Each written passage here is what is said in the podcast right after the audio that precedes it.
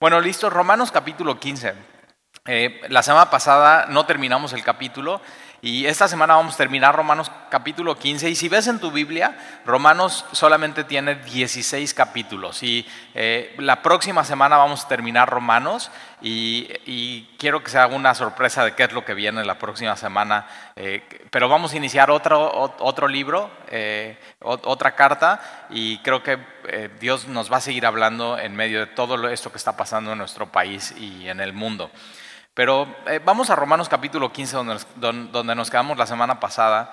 Y lo que hace Romanos capítulo 15 es, eh, si tú fuiste ya recibido eh, por Jesucristo, por gracia, entonces nos tenemos que recibir unos a los otros. Y eso es una parte que me encanta de justo ser parte de la iglesia y el cuerpo de Cristo que no, es, eh, o sea, ¿quién puede participar en ser parte de la iglesia? Y es, realmente quien, quien, se dé cuenta que tiene la necesidad de Jesucristo.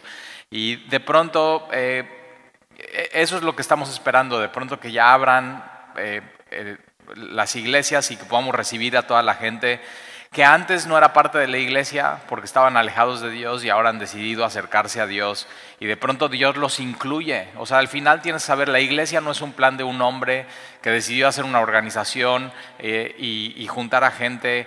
Eh, sino la iglesia es, el plan de Dios, es la idea de Dios, es el cuerpo de Cristo y de pronto todos nos juntamos a lo que vimos la semana pasada, a una sola voz, alabar a Dios, cantarle a Dios, juntarnos, abrir su palabra, orar juntos. Y es un poco de lo que va a seguir hablando Pablo, pero está hablando de la unidad del cuerpo de Cristo, cómo, cómo somos todos juntos una ofrenda a Dios y, Pablo, una de las cosas que está diciendo, acuérdate, Pablo no conoce a, la iglesia de Roma, él nunca ha ido a visitar a Roma, pero, eh, y, si te das cuenta, Pablo les habla como si los conociera, como si los, de hecho en Romanos capítulo 16 vamos a ver gente que Pablo conoce hasta de, primer nombre de la iglesia que está en Roma, eh, pero tiene muchísima comunión con ellos, es esta palabra koinonía, y vamos a ver, eh, aún como estando lejos, tú de otras personas de la iglesia y no pudiendo venir a congregarnos, ¿cómo tú puedes seguir teniendo eso que Pablo tiene con la iglesia de Roma? Coinonía, eh, comunión unos con otros. Y es parte de lo que ha puesto Dios en semilla, eh, perseverar en la doctrina de los apóstoles, es decir, perseverar en la palabra de Dios, en la comunión unos con otros, esta misma palabra coinonía, tener cosas en común, amarnos, bendecirnos unos a otros, en la partición del pan, que es la cena del Señor. Algunas personas han preguntado, bueno, ¿y cuándo vamos a hacer una cena del Señor en semilla? Y una de las cosas que Dios ha... Eh, eh, eh, cuando estudias la cena del Señor es, era cuando la iglesia se reunía y estaban juntos todos en comunión eh, y entonces había una, se, le llamaba la fiesta del amor o la fiesta de ágape. Y uno de mis más grandes anhelos es el primer domingo que podamos juntarnos todos como iglesia, que podamos tomar la cena del Señor y recordar lo que Él hizo por nosotros. La cena del Señor no es, no es, un, eh, no es algo que, que, Jesús instituyó para hacerlo solos en nuestras casas, sino acuérdate, cuando Jesús lo hace, lo hace junto con todos sus, sus, apóstoles y están juntos y están partiendo el pan y están pasando unos a otros. Por eso me encanta tanto eh, cómo lo hacemos aquí en Semilla, de eh, tienes los anfitriones y están pasando las las, eh, las, los, los, símbolos y uno a otro le está pasando los símbolos y es parte, la cena del Señor es discernir bien eso, es entender que somos un cuerpo y que no somos independientes y que tenemos comunión unos con otros. Nuestra comunión primero es con Jesucristo, pero no puedes estar en paz con Jesús y no estar en paz con el cuerpo de Cristo. Entonces ya habrá un momento para regresar y poder hacer eso de la cena del Señor. Eh, pero entonces vamos por favor a, Romanos capítulo 15, versículo 20. De hecho, versículo 19, Pablo está diciendo que él ya llenó el Evangelio, o sea, toda esa zona que en su primero y segundo viaje misionero en el libro de Hechos, vemos que él va plantando iglesias, plantando iglesias, plantando iglesias, poniendo el fundamento de, la doctrina de Jesucristo en el Evangelio, que es poder de Dios para salvación. Y, y de ahí al final, en esta carta de los romanos, después de años de ministerio, Pablo dice, yo ya terminé en esta región. O sea, ¿qué te imaginas? Él él pudiendo decir, con esa satisfacción de decir, ya llené el, del Evangelio toda esta zona. Y es una de, eso es un poco lo que hace palpitar mi corazón, de decir, ya llené el Evangelio de, en la empresa en la que trabajo, ya llené del Evangelio. Ahora, eso no quiere decir que todos sean cristianos en la empresa que trabajo, pero sí que todos han escuchado el mensaje del Evangelio, que es poder de Dios para salvación. A nosotros como iglesia nos toca llevar el Evangelio a cada ciudad, a cada familia, a cada colonia, a cada persona en, que nosotros podemos tener contacto y nos relacionamos con ellos. Y al final Dios es el que hace, eh, el, el que convence a través del Espíritu Santo y la persona es responsable de tomar una decisión para seguir a Jesús o no.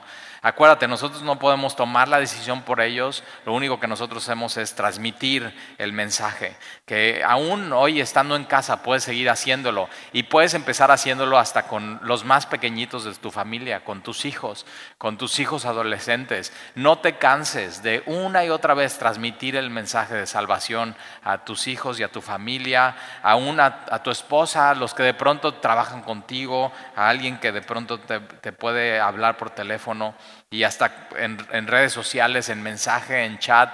Una de las cosas que yo he visto es que ahorita la gente tiene más tiempo de lo normal, pues está en sus casas. Y de pronto con alguien que podías hablar 5 o 10 minutos, alguien del trabajo, por ejemplo, ya te regala media hora. Y de pronto puedes estar hablando de temas que antes no, que antes no se daba la oportunidad de hablar. La gente, la gente está muy sensible. hay gente que está en su casa, posiblemente sea tu caso, que está triste, que está afligida, que, que, está esperando a, ver qué sucede, que tiene miedo y es una gran oportunidad para poder presentar el Evangelio eh, de una manera clara y sin tapujos y simplemente como va. Y Pablo está diciendo eso, yo ya llené desde Jerusalén y por todos los alrededores, hasta Lírico, todo se ha llenado del evangelio, de Cristo, versículo 20. Y de esta manera me esforcé. Fíjate, una de las cosas que Pablo, esta palabra esforzar aquí es mi ambición y mi pasión. Pablo tenía una sola ambición y una sola pasión. Y era lo que hacía palpitar el corazón de Pablo. Ahora, e, el corazón de Pablo no palpitaba antes por esto, antes de Jesucristo. El corazón de Pablo palpitaba eh, por su fervor religioso, por, por, por, ir a perseguir a la iglesia. Él era un perseguidor de la iglesia. Y de pronto su corazón está palpitando por, mira lo que dice ahí, por predicar el Evangelio. O sea, qué, increíble. De esta manera me esforcé a predicar el Evangelio. Era, era su ambición, su pasión, que, que, más gente conociera lo que no, lo que no conoce. Y, y, es algo que creo que tenemos que estar muy atentos y nuestra ambición y nuestra pasión y nuestra mente estar como cristianos a eso, a que lo que haga tu corazón palpitar sea el Evangelio de Jesucristo. Llevar las... E, esta palabra predicar no es predicar como yo estoy predicando aquí, sino es uno a uno, es evangelizar. Es poder llevar, transmitir las buenas noticias a, más personas eh, uno a uno, uno a uno. Eh, versículo 20, y de esta manera me esforcé a predicar el Evangelio, no donde Cristo ya hubiese sido nombrado, la pasión de Pablo era, ok, los que, no, los que nunca han escuchado de Jesús, que ellos escuchen de Jesús. Y fíjate, dice, para no edificar sobre fundamento ajeno. Él no tiene nada de malo de, hoy en día, alguien que ha puesto el fundamento en una iglesia, llega alguien más y sigue ese trabajo, pero Pablo su pasión era donde, donde nadie ha escuchado de Jesús, ahí poner el fundamento y, y de pronto que inicie un grupo de discípulos y que estudie la palabra. una de mis, de mis pasiones y, y mi corazón palpita por esto es que alguien que nunca ha escuchado de Jesús pueda escuchar de Jesucristo.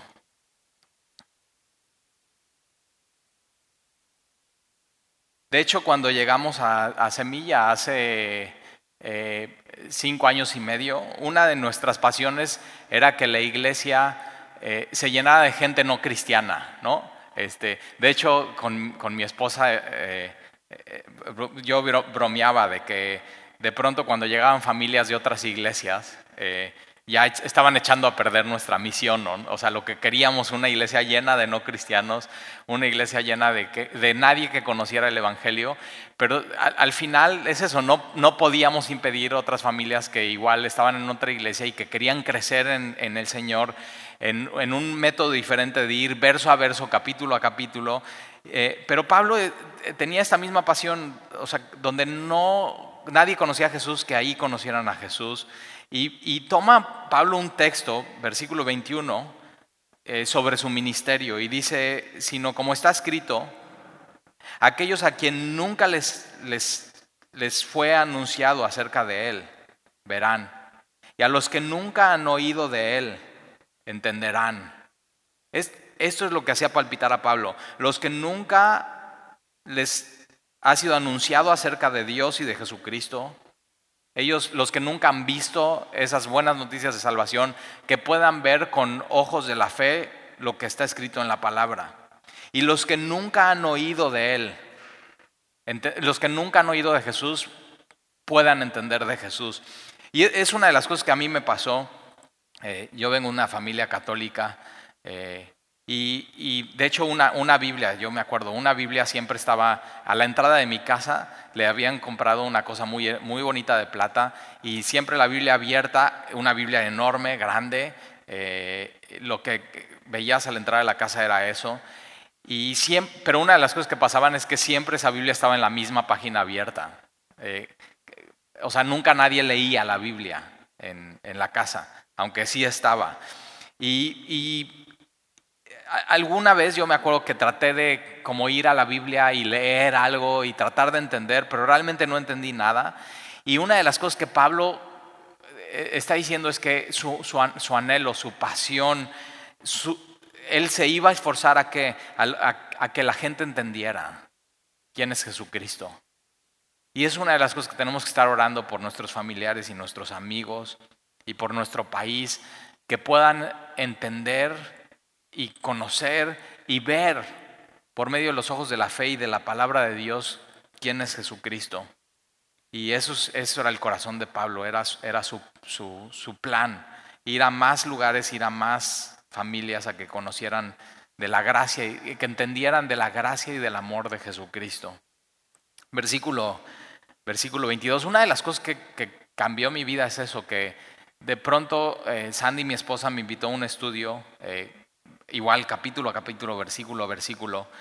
Y me prestaron, de hecho me prestó ella su Biblia, ella traía una Biblia, la abrí en Mateo, en el Sermón del Monte, y una de las cosas que me pasó después de ese día es que pude entender unos, hace unos cuantos versículos, y Dios abrió mis ojos y pude ver lo que nunca antes había podido ver, que es su amor por mí, su gracia hacia mi persona, hacia mi familia, eh, me di cuenta que sí, o sea, que sí podíamos juntos eh, abrir este libro y, entender lo que decía. Había ciertamente muchas cosas que no entendía, pero sabes que lo que entendía hacía que me enamorara más de, Jesús, hacía que me enamorara más de Dios. Lo, lo, poco que entendía era lo que estaba impactando mi corazón y mi vida y me estaba transformando.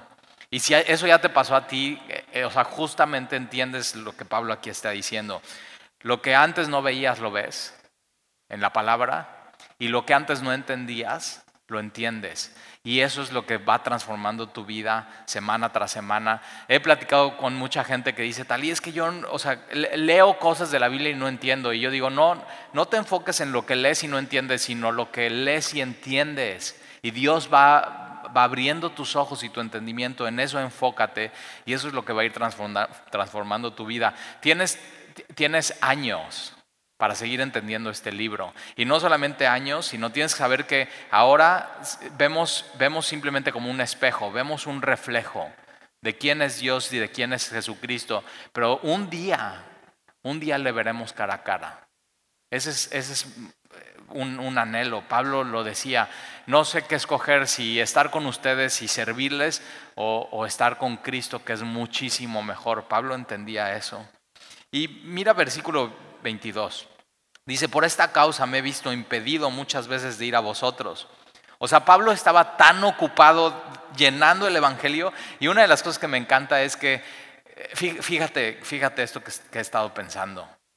Eh, muchas empresas están cerrando por, por todo este tema de la, de la, de la pandemia y, y, muchos negocios no pueden operar porque no son esenciales, pero de pronto todo lo que tiene que ver con, con Dios, o sea, estamos llenos de trabajo, estamos llenos, hay, más gente que necesita oración, hay más gente que necesita la ayuda de, gente en la iglesia que ame, que ministre, que sirva, hay más gente que se está conectando a través de redes sociales para escuchar el mensaje y de pronto la, iglesia no, no para. O sea, simplemente sigue. Y Pablo está lleno de trabajo. Y, una de las cosas que yo he visto es que en el reino de los cielos, o sea, nunca hay desempleo. Siempre cuando estás participando en la obra de Dios, siempre si estás disponible y, abres tus ojos y estás bien atento, siempre va a haber cosas que hacer, aún en medio de todo esto que está sucediendo. Y, Pablo entonces dice, por esta causa, porque he estado lleno de trabajo con el Evangelio, me he visto impedido muchas veces de ir a vosotros. Esta palabra impedido es, o sea, él ha, tenido obstáculo. Él ha que, fíjate como Pablo es un hombre que todo el tiempo tiene una ambición, tiene una, una pasión, pero es un, es un hombre que, planea, tiene una agenda. Pero una de las cosas que Pablo sabe es que aun cuando yo tengo una agenda y estoy planeando y, sé a, dónde tengo que ir y qué tengo que hacer. Posiblemente tú eres un poco como Pablo y antes de todo esto tenías una agenda, tenías un plan, ya sabías qué es lo que iba a pasar y eres, o sea, muy, muy cuadrado. Pablo lo que tiene es que aún siendo así un planeador estratégico, sabe que Dios le puede poner obstáculos. Y eso es ser cristiano. Puedes tener todos tus planes, pero también saber y ser flexible que cuando Dios no quiere algo, Él te va a poner obstáculos y te va a frenar y te va a decir, ahorita no. Y cuando Dios hace eso, Dios no solamente está obrando cuando abre las puertas, sino Dios también está obrando cuando nos vemos impedidos de hacer ciertas cosas. ¿Cuántas cosas no te has visto durante esta época de cuarentena impedido hacer? Y tienes que saber que a veces Dios nos impide hacer cosas para que en medio de eso Él siga obrando en nosotros y nos esté santificando. Entonces todo aquello que te está frustrando porque no puedes hacer, o sea, yo quisiera hacer esto, quisiera este plan, quisiera salir a este lugar, quisiera, tengo este proyecto, quería empezar a hacer esto en mi vida, de pronto Dios dice no y, una de las, de las eh, versículos que más me gustan en la Biblia es Santiago Santiago es medio hermano de Jesucristo y Santiago 4:15 dice, si Dios quiere, viviré.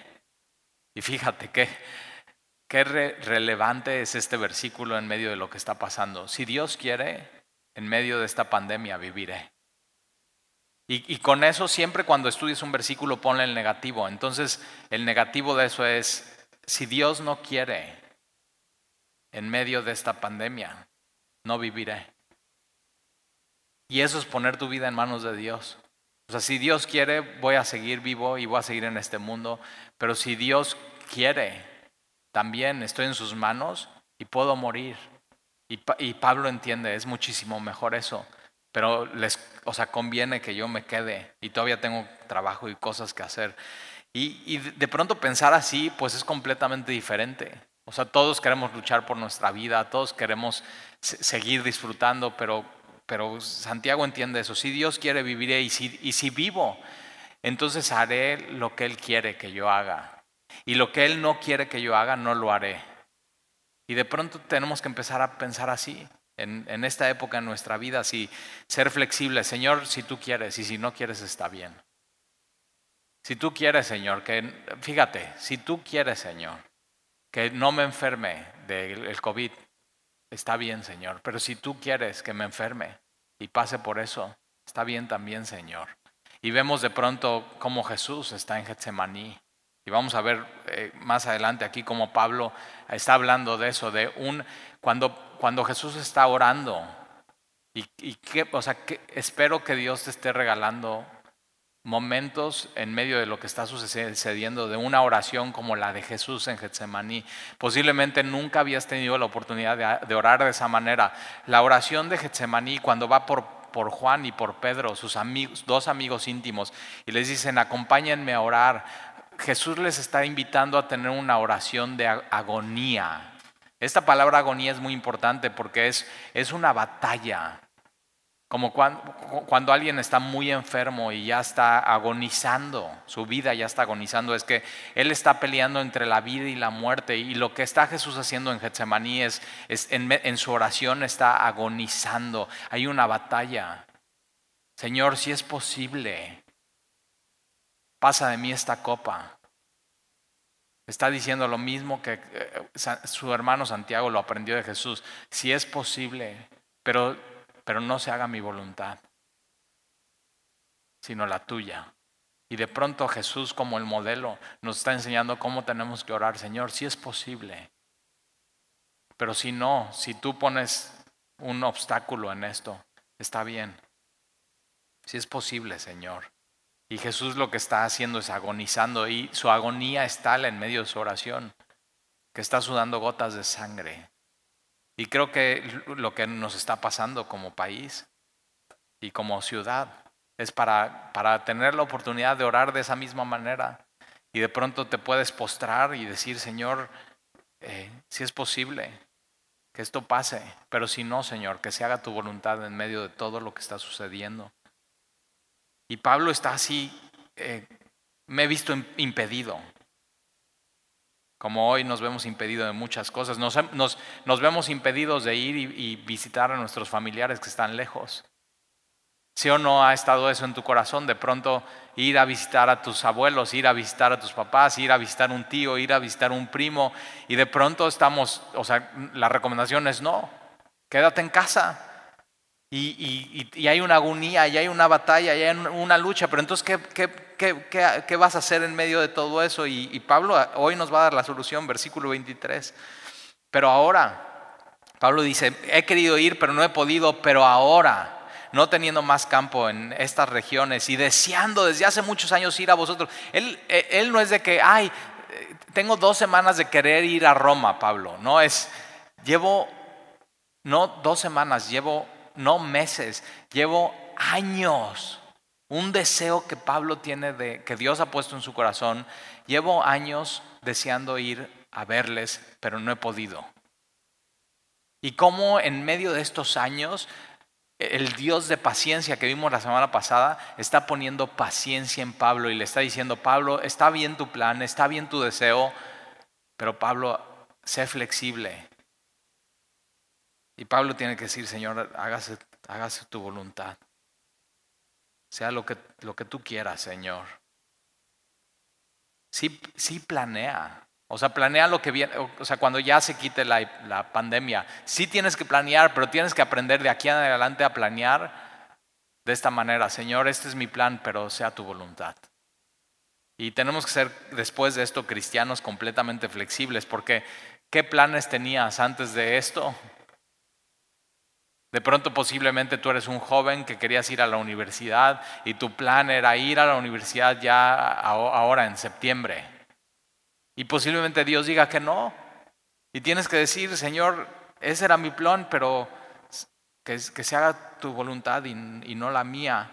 Y Dios en medio de esto nos está quebrando porque cuando eres mucho de planear y mucho de, de eso es lo que quiero y tienes una pasión, te vuelves muy rígido y, quieres hacer eso y de pronto Dios te, te quiebra y aprendes a ser flexible y decir, Señor, que tu Espíritu Santo me guíe. Y esa, esa tendría que ser nuestra respuesta, Señor, que tu Espíritu Santo me guíe en medio de eso. Pablo llevaba años. Fíjate, entonces el, el, ministerio, la iglesia y aún tu vida, tu vida no es, y, y, tu ministerio no es, no es un lugar para ser inflexible, sino es, es un lugar para ser flexible. Decir, Señor, dependo de ti cada paso de mi vida. Déjame te platico rápido una historia.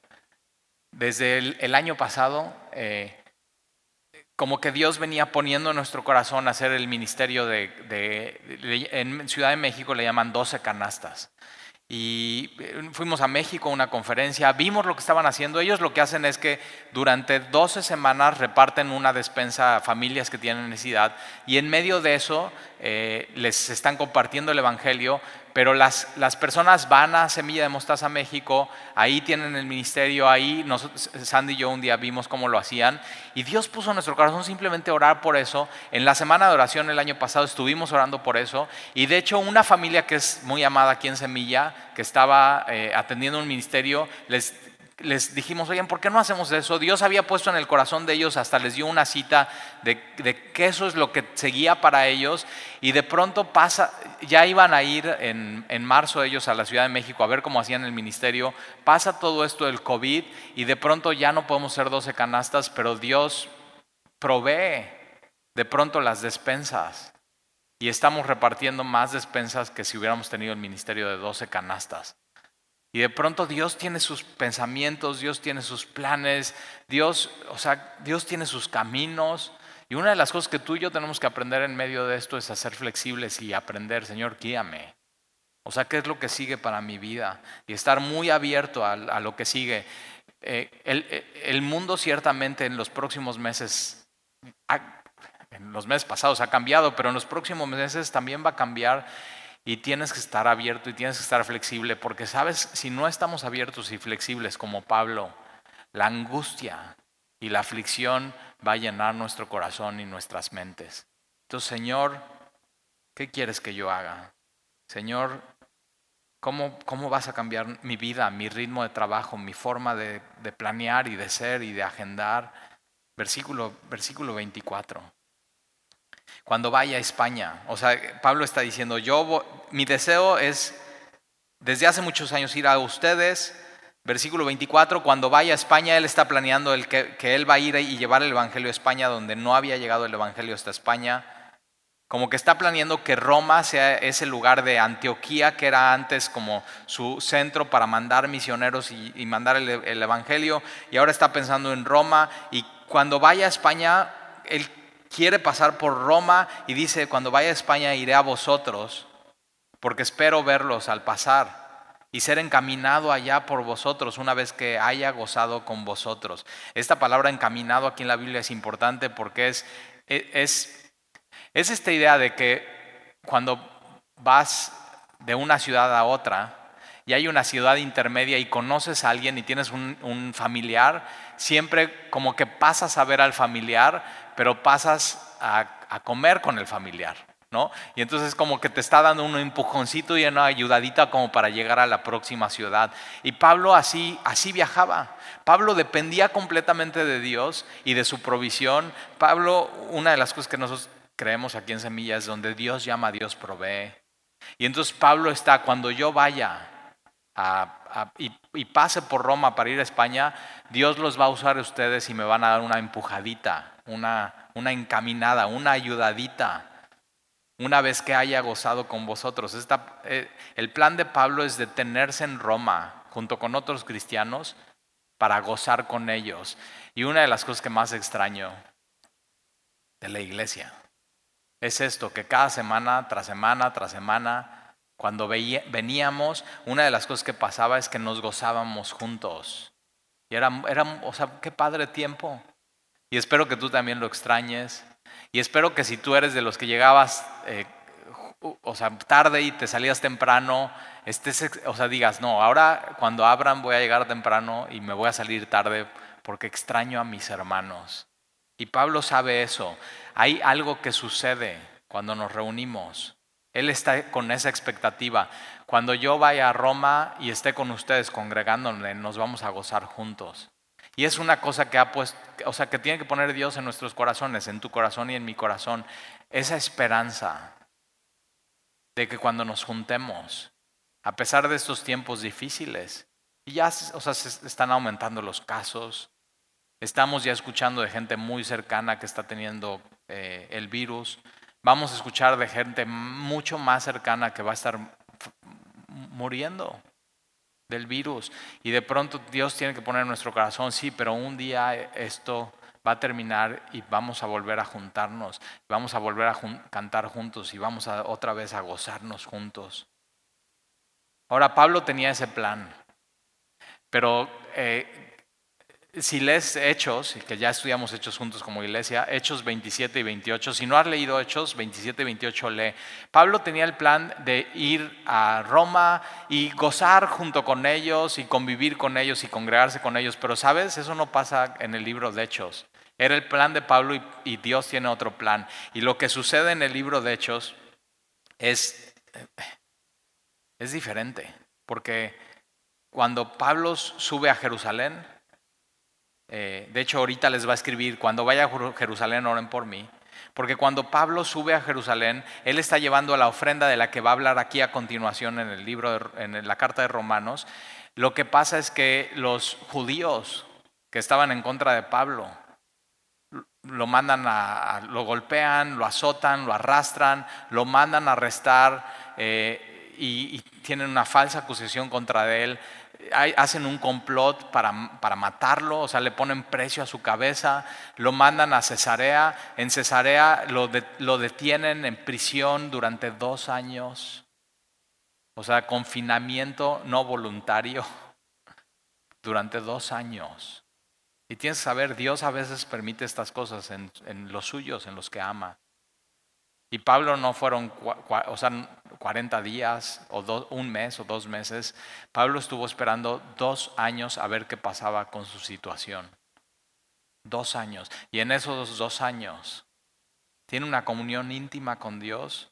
Y de pronto en esos dos años se cree que se escriben estas epístolas de prisión. Pablo animando a los filipenses, a los colosenses, a los de Éfeso. Y de pronto porque Dios lo detiene de una vida de trabajo tras trabajo, tras trabajo, tras trabajo, le pone un alto y de pronto tenemos esas joyas que hasta hoy siguen glorificando a Dios. Entonces, ¿sabes qué? A veces tenemos que decir, Señor, está bien así. O si tú nos tienes así, está bien así, Señor, y que se haga tu voluntad. Y Señor, ¿qué vas a hacer? O sea, ¿Qué vas a hacer con este tiempo? Y tienes que saber, no es tiempo perdido para Dios. Jesús no está en confinamiento, Jesús no está en cuarentena. En medio de este tiempo Dios está obrando en nuestras vidas de una manera muy poderosa y nos está santificando.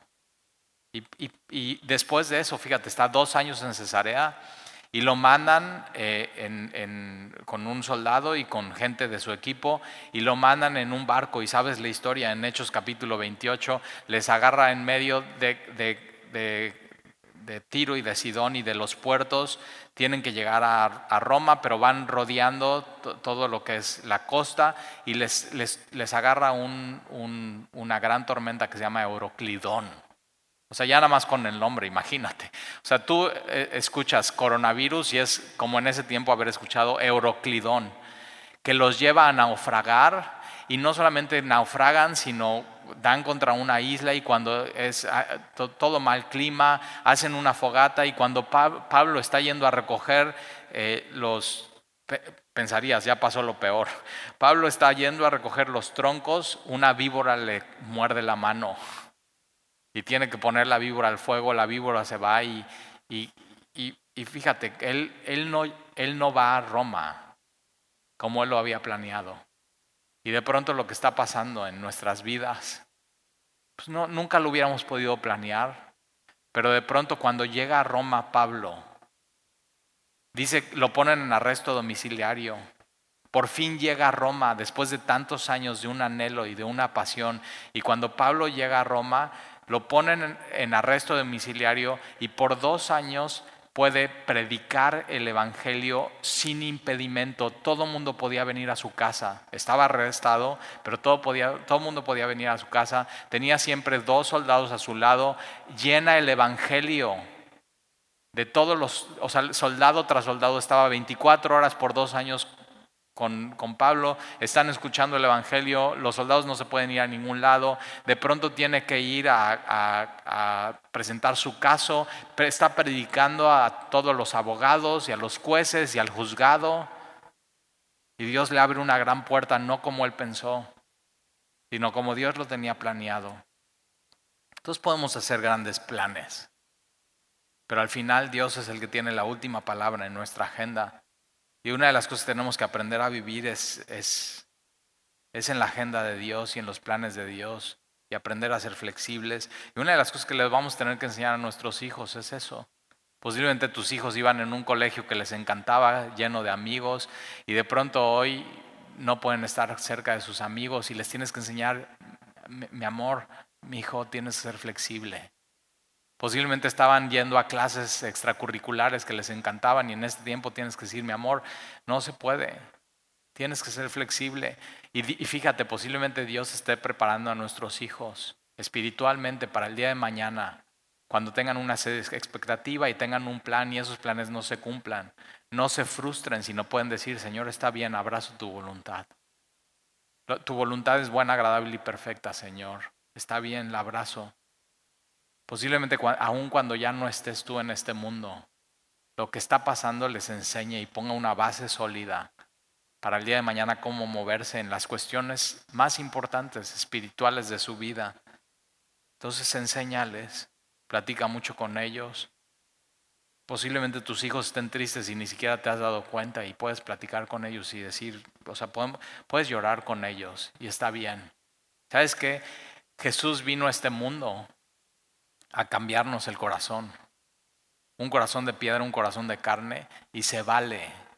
Se vale en estos tiempos estar tristes. Por supuesto, como cristianos nos debe de doler la enfermedad y la muerte y, la corrupción y todo lo, o sea, todo, lo que está, todo lo que está pasando. Jesús vino a hacernos más humanos, no menos humanos. Y entonces se vale pasar estos tiempos. Cuando Jesús llega y, Lázaro, su, su, amigo, o sea, Jesús permite que muera. Tienes que saber eso, Jesús va a permitir que mucha gente, a una amiga de Jesús muera en medio de esto que está sucediendo. Y tienes que abrazar eso. Señor, que se haga tu voluntad. Y darte cuenta, así como María y Marta no pudieron hacer nada, tú no vas a poder hacer nada. Y en medio de eso Dios está obrando en nuestras vidas. Y cuando Jesús llega y María y Marta están así a los pies de Jesús llorando, Señor, si hubieras estado aquí, todo hubiera sido diferente. Ve, la fe de estas mujeres. Si hubiera estado aquí, no muere mi hermano. ¿Por qué? Porque en ti está la vida. Pero ellas no estaban viendo más allá. Y Jesús estaba, viendo más allá y quería enseñarles algo mucho mayor que eso. Y, Jesús cuando ve llorar a estas mujeres por el dolor de la muerte, de la corrupción, del, pecado en este mundo, llora. Jesús lloró. Y entonces quiere ser más como Jesús en medio de esta época. Se vale llorar. Se vale estar juntos en familia y vernos a los ojos y decir, oye, o sea, estoy muy triste y, suelta una lágrima. Creo que estamos en, en, en, en, en la curva de contagios, y lo ha dicho el gobierno, donde más estas dos semanas son muy complicadas. Y sabes que estas dos semanas se vale llorar. Se vale dolernos, se vale doblarnos, porque Dios nos está haciendo así, nos está haciendo más humanos, más flexibles. Se vale ser más como Jesús. ¿Te das cuenta? Y entonces Pablo llega a Roma en cadenas. Su plan era ir, pero sabes que estas cadenas no le quitan el gozo, porque el gozo no viene de las circunstancias, viene de tener a Jesús y el Evangelio en tu corazón y hacer la voluntad de Dios y abrazar la voluntad de Dios como venga a tu vida. Saber que Jesús es soberano, que, que todos estos planes que Dios está haciendo con la vida de Pablo vienen de parte de Él. Versículo 25, más ahora, fíjate, está lleno de planes de Pablo, más ahora voy a Jerusalén para ministrar a los santos. Fíjate, esta palabra ministrar es servir.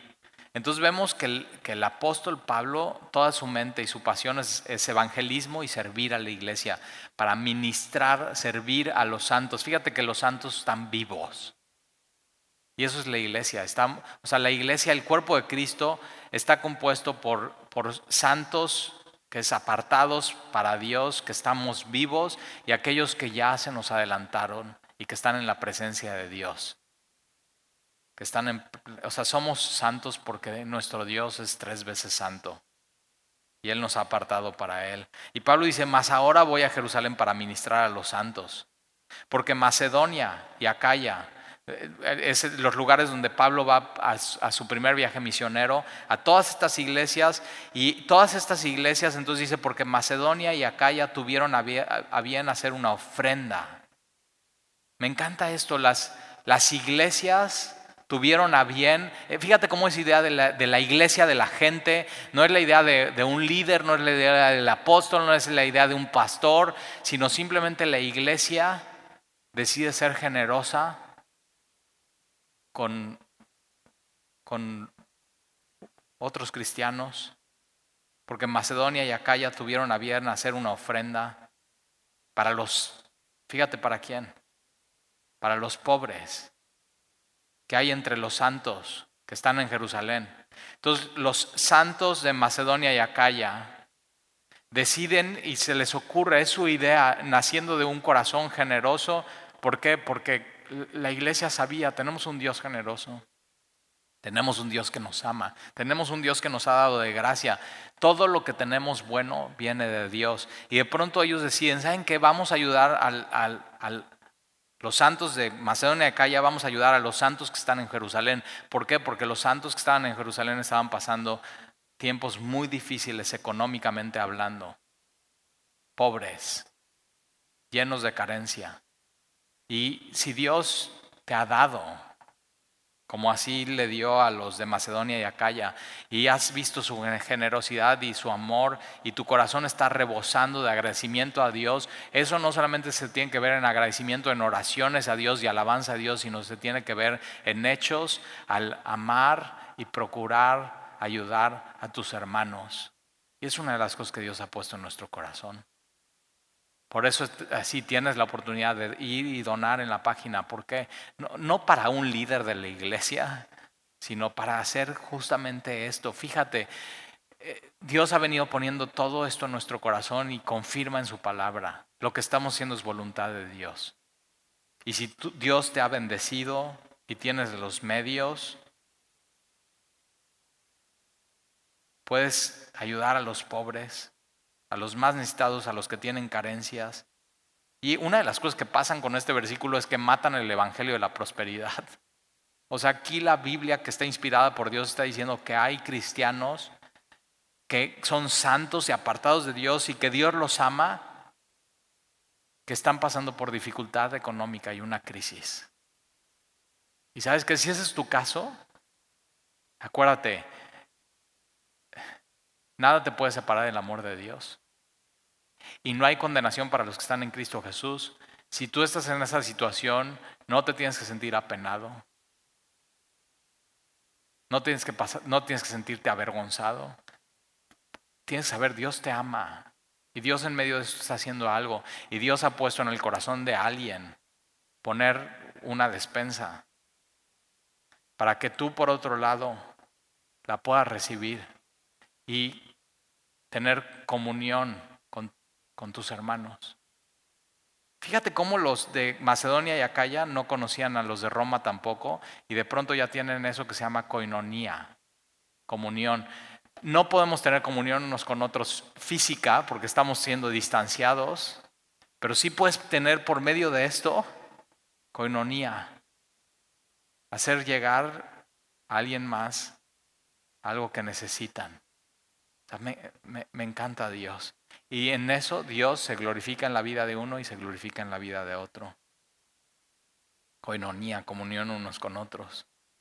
Esta palabra ofrenda ahí es coinonía. Entonces es los santos de Macedonia y Acaya quieren tener coinonía con los santos de Roma, están separados, no, se, no, pueden, no pueden llegar unos a otros, pero sí pueden hacerse llegar una ayuda, una ofrenda, coinonía.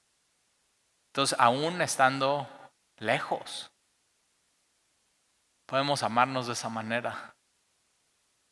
Ahora vamos a ver otra manera que podemos, aún estando lejos, amarnos. Mira, versículo 27. Pues les pareció bueno. O sea, ellos tuvieron su idea y les pareció bueno y son deudores a ellos, porque si los gentiles han sido hechos participantes de sus bienes espirituales, o sea, todo empezó en Jerusalén, con los santos de Jerusalén, y de pronto los santos de Jerusalén están en pobreza, no tienen bienes materiales, pero pero los santos de Jerusalén participaron para que el Evangelio se dispersara a todo el mundo. Y entonces, si los santos de Jerusalén pudieron dar algo espiritual, los santos de Macedonia y Acaya pueden... Y, entonces es un intercambio, es un dar y recibir. Yo te di algo espiritual y tú me puedes dar algo material, pero fíjate, ambos son bendiciones. Tú puedes, ser un, tú puedes no tener nada y decir es que yo no puedo dar nada, pero tú dar cosas espirituales a una persona, cosas con un peso eterno. Y tú puedes decir, sabes que yo he recibido mucho, o sea, mucha bendición de gente espiritualmente hablando, y también es una bendición espiritual poder darle a alguien algo material. Lo material y lo espiritual no están peleados, de hecho están completamente unidos porque ambos vienen de Dios. Nunca separes eso de tu vida. Lo material y lo espiritual están completamente unidos porque ambos vienen completamente de Dios.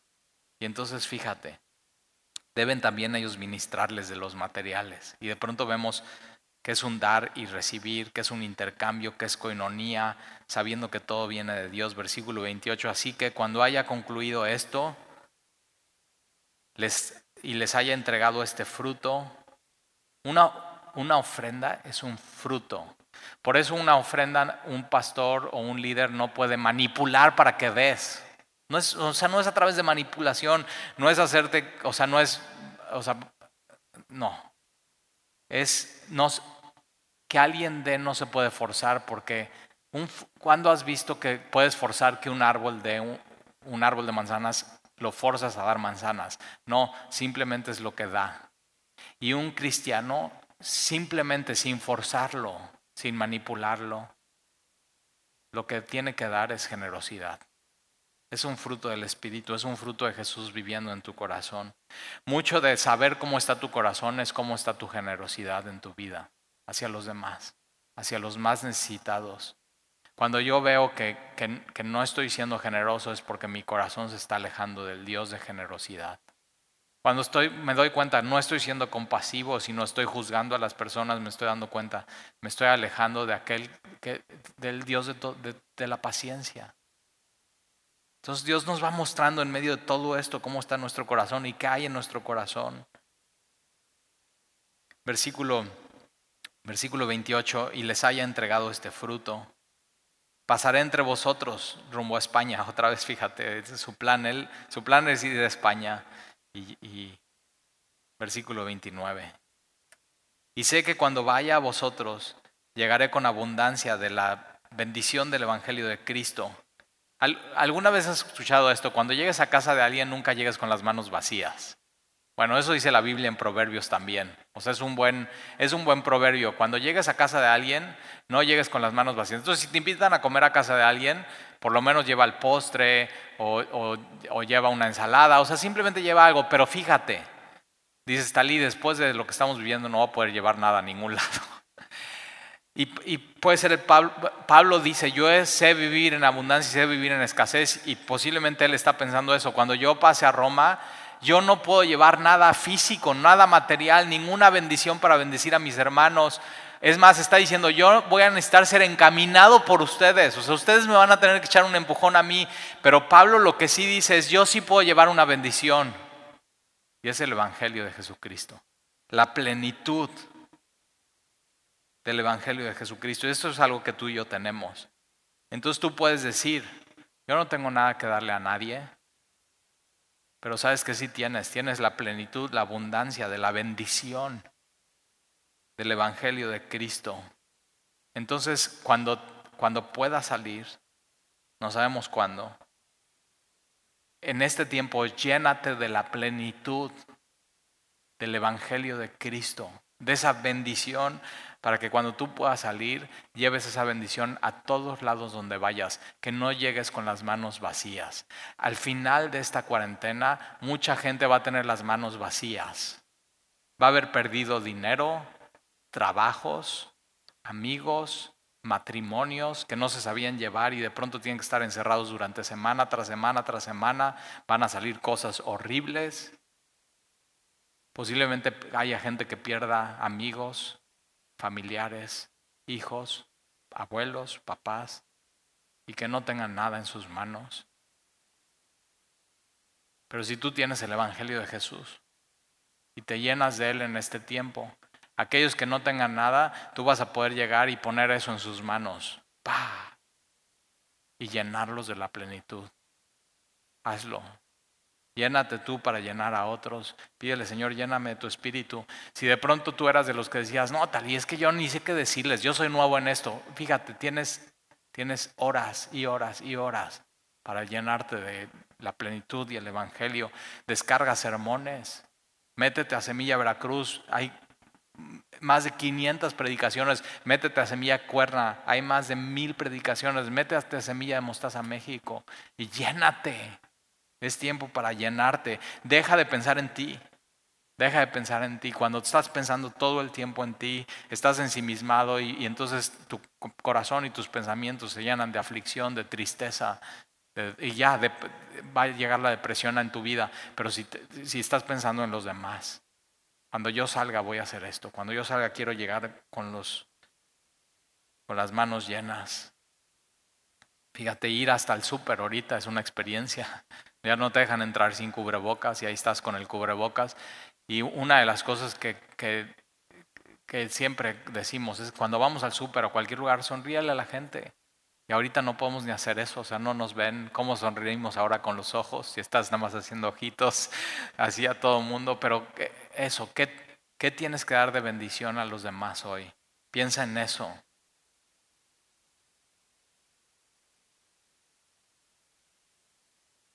Llegaré con abundancia de la bendición del Evangelio de Cristo, versículo 30, pero os ruego. Mira cómo un apóstol no, no, no, no les manda y les exige y les manipula. Este es el corazón de Jesucristo. Es un ruego. Pero les ruego, dice Pablo, hermanos, Pablo entiende, todos somos iguales por nuestro Señor Jesucristo y por amor, el amor del Espíritu, que me ayudéis orando por mí a Dios. Fíjate el versículo 30, como en el versículo 30, en un pequeño versículo está la Trinidad. Señor Jesucristo,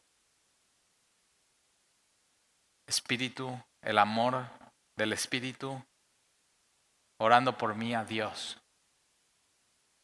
Y está en el contexto de, ah, de, orar. Y, y son tiempos para orar. Y fíjate, no nos podemos congregar. Y nos extrañamos. Pero sí podemos orar unos por otros.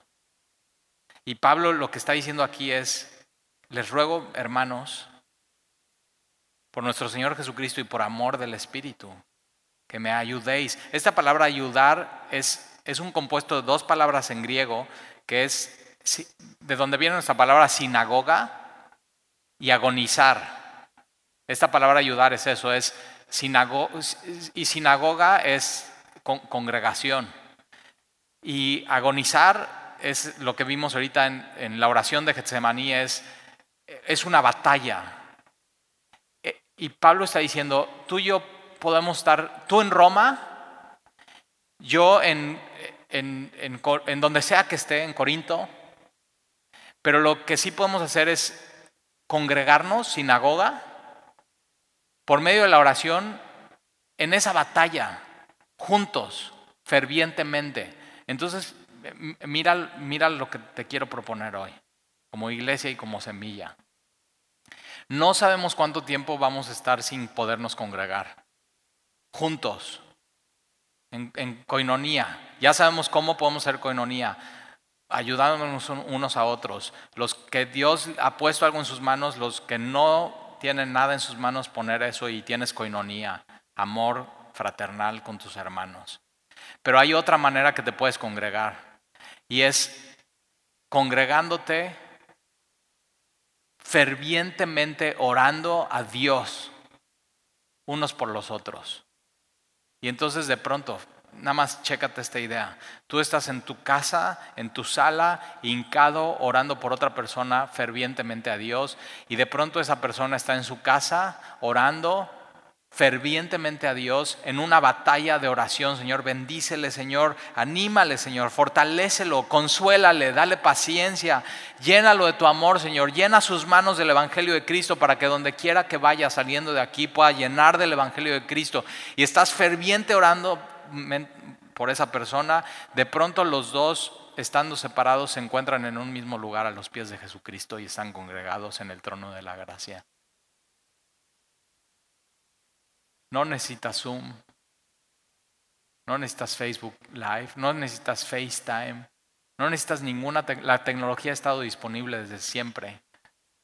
Lo único que necesitas es ir a sus pies y fervientemente agonizar ahí como en Getsemaní.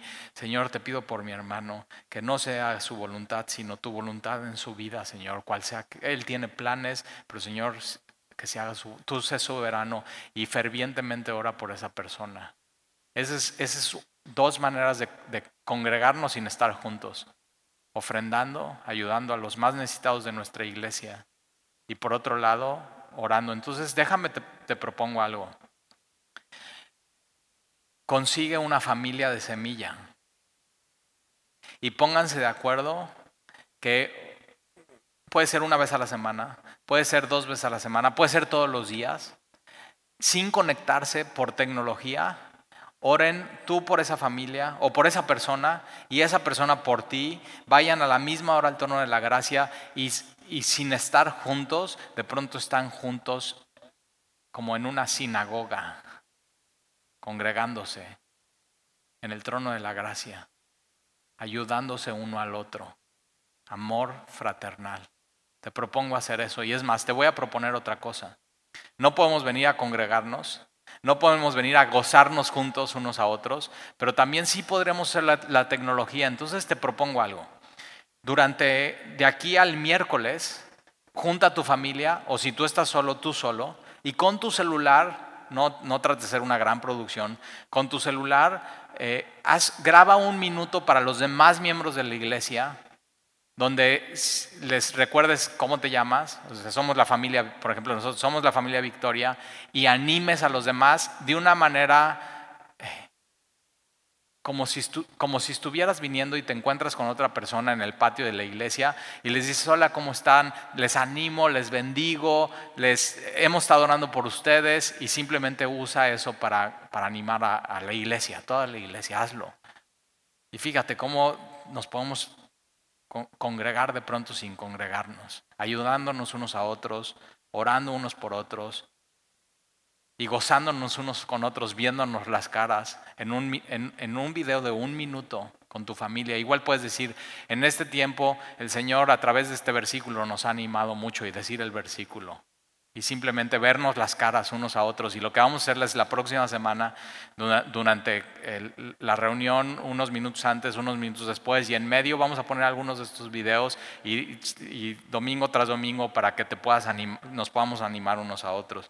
No sé tú, pero a mí una de las cosas que me anima es, eh, de pronto eh, conectarme con alguien y ver su rostro y gozo, o sea, simplemente gozo. Entonces, versículo 31, Pablo les, está rogando que oren por él, agonizando fervientemente, orando a Dios por él y pide dos cosas para que sea librado de los rebeldes que están en Judea. Esta palabra aquí, los rebeldes, es los que son incrédulos y nada más no quieren creer. Y Pablo, de hecho, llega a Roma por medio del imperio romano por eso, porque los los, nada más los que no quieren creer a pesar de la evidencia, a pesar del amor de Dios, a pesar del Evangelio, a pesar de las pruebas, a pesar de las dificultades, a pesar de que de pronto Dios te tiene en una esquina y ya no sabes a quién clamar y ya Dios te quita todo, a pesar de eso no quieres ir a Él, esos son los rebeldes. Y por eso el mundo está como está por gente que nada más no quiere creerle a Dios. Rebeldía, incredulidad. Entonces, si tú estás batallando con eso, o tienes, sea, no te has acercado a Dios, tienes que saber, tu, tu problema no es la evidencia, tu problema no es Dios, tu problema es, es que has decidido no creer. Y tienes que decidir lo contrario, decidir creer en Dios y poner toda tu confianza en Él. Entonces Pablo les llama rebeldes a estos que no han querido creer en Jesucristo. Son rebeldes a la revelación que está en este libro. Son rebeldes a el convencimiento del Espíritu Santo que te quiere convencer y tú no te dejas convencer. Eh, son rebeldes al testimonio de personas que han sido transformadas con el poder del Espíritu y nada más, nada más no quieres. Pero fíjate, está siendo rebelde contra Dios. Prefieres amar la mentira que la verdad. Y Pablo está diciendo, ¿sabes qué? Oren por, porque sea librado de los rebeldes que están en Judea. Y al final la, oración de ellos sí sirve porque los rebeldes que están en Judea sí hacen todo, todo este rollo para que arresten a Pablo, pero no lo matan. Y Pablo entonces puede decir como Santiago, Señor, si Dios quiere, viviré. Y si vivo, haré esto y esto.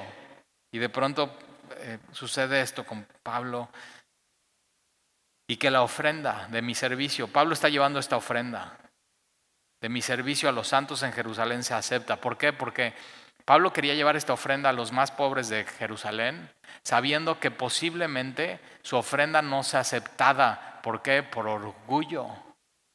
Y hay veces que los más necesitados no quieren recibir lo que Dios tiene para ellos por orgullo, y lo vemos aquí. No, en estos tiempos es un tiempo para no dejar que el orgullo esté en nuestros corazones. Si Dios te ha dado, no puedes ser orgulloso, tienes que ser generoso. Y si de pronto Dios te tiene en una situación de necesidad, no puedes ser orgulloso y no pedir ayuda. Los dos, los dos son orgullo y son orgullo espiritual y lo único que tienes que hacer es, Señor, ¿sabes qué? Perdóname por ser rebelde, no quiero ser orgulloso, no quiero ser soberbio. Necesito de tu ayuda y de la ayuda de los hermanos. Una de las cosas que tienes que aprender a hacer en este tiempo es pedir oración, ir con tu familia y decir, ¿sabes qué horas? Si le preguntan a Sandy cuántas veces en la semana voy y le digo, mi amor, oras por mí. o sea, ya, pobrecita. Pero ¿sabes qué? tenemos que aprender eso como familias. Cuando somos débiles, somos fuertes en Él. Y a reconocer, Señor, esto, esto es demasiado. Y está bien que reconozcamos, esto es demasiado. Llamadas de amigos que piensan que están enfermos, esto es demasiado, Señor. Estar lejos de familiares que amamos, esto es demasiado. Pero de pronto Dios nos tiene donde nos quería tener. Quebrados, con un corazón tierno,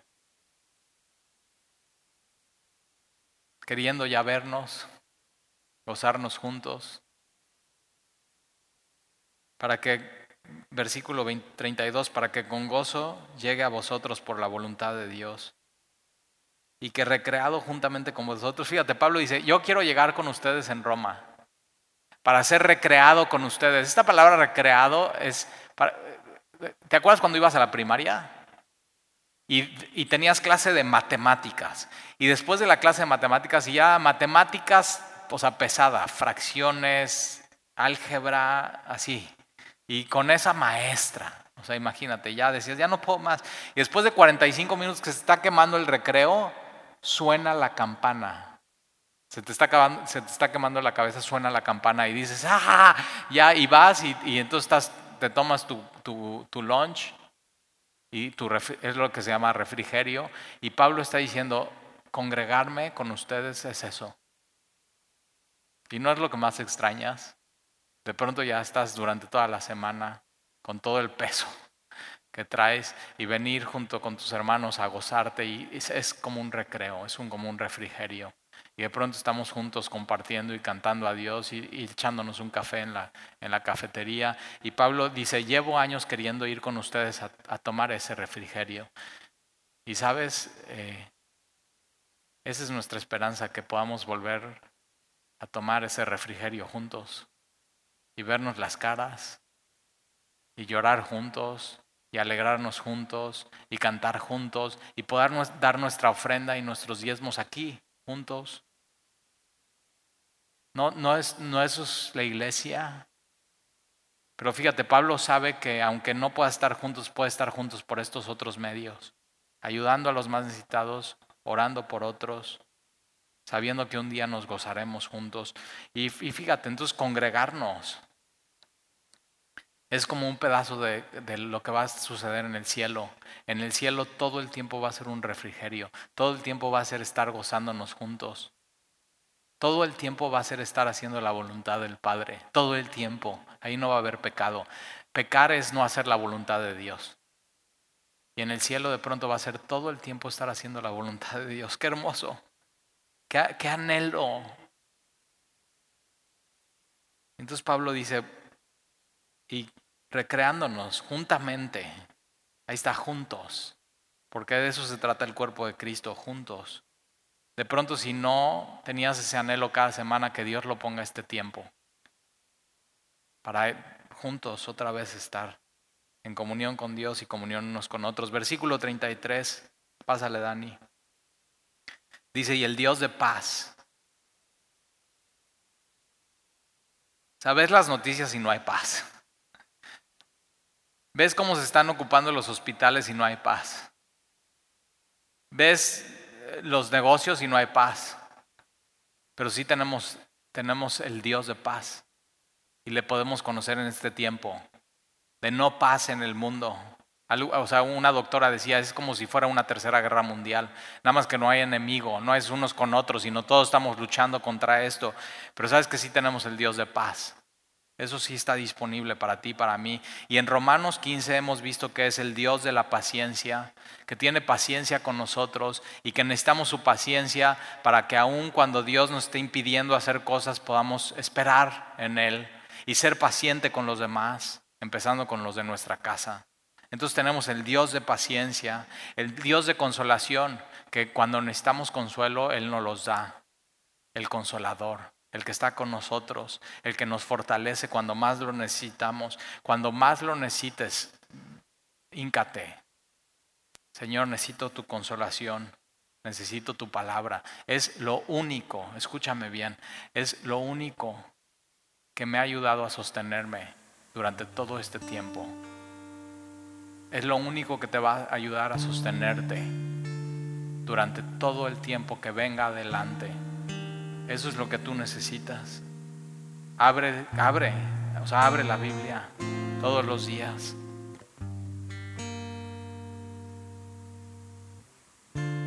Señor, que sea tu voluntad en mi vida.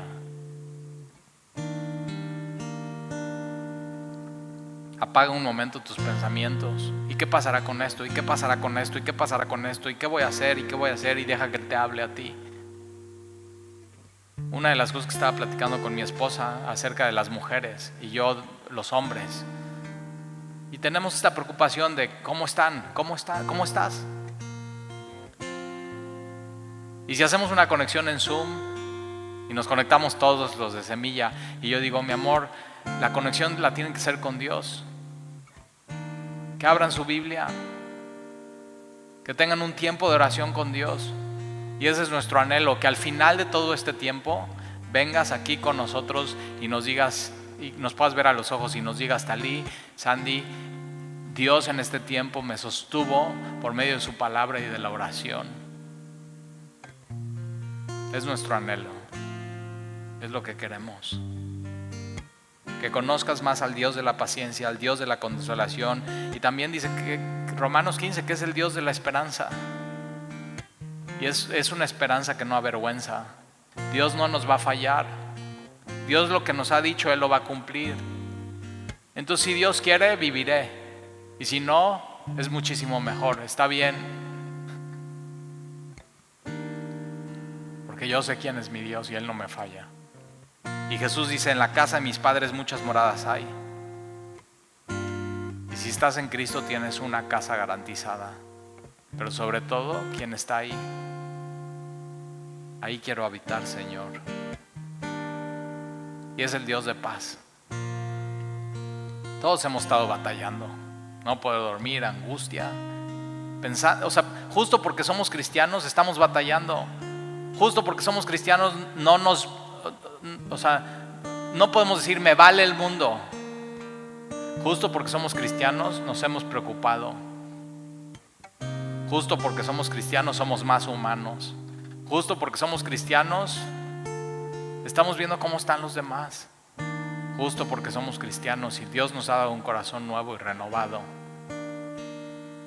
Entonces sí, necesitamos ir a ese Dios de paz. Su paz está disponible. Su paz está ahí. Lo único que tienes que ir a hacer es ir al trono de la gracia. Muchas cosas en este tiempo no se van a resolver. Pero lo que ya está resuelto es que tú puedas tener paz aun cuando no se pueda resolver. La paz de Dios en tu corazón. Entonces en este tiempo, ocúpate, esfuérzate de llenar tus manos de este Dios. Paciencia, consolación, esperanza y paz. Dios de paz sea con todos vosotros y con, con ustedes, Semilla Veracruz. Que en este tiempo que estamos lejos, Él esté cerca que en este tiempo que no hay paz, Él te dé paz. Amén. Señor, gracias por tu palabra. Gracias por tu amor. Gracias porque tú nos animas. Gracias, Señor, porque tú tenías la palabra exacta para nuestras vidas. Y hay cosas que no vamos a poder resolver. Hay cosas que por más recursos que tengamos o sin recursos, Señor, no vamos a poder meter mano, no vamos a poder hacer nada. Más que ir a ti y decir, Señor, hágase tu voluntad sabiendo que Jesús al orar eso, él sabía que él iba a ir a la cruz del Calvario y en la cruz resolver todo. Vida eterna después de la muerte. Señor, y sabemos que la muerte en nuestro país no tiene la última palabra, la tiene Jesucristo.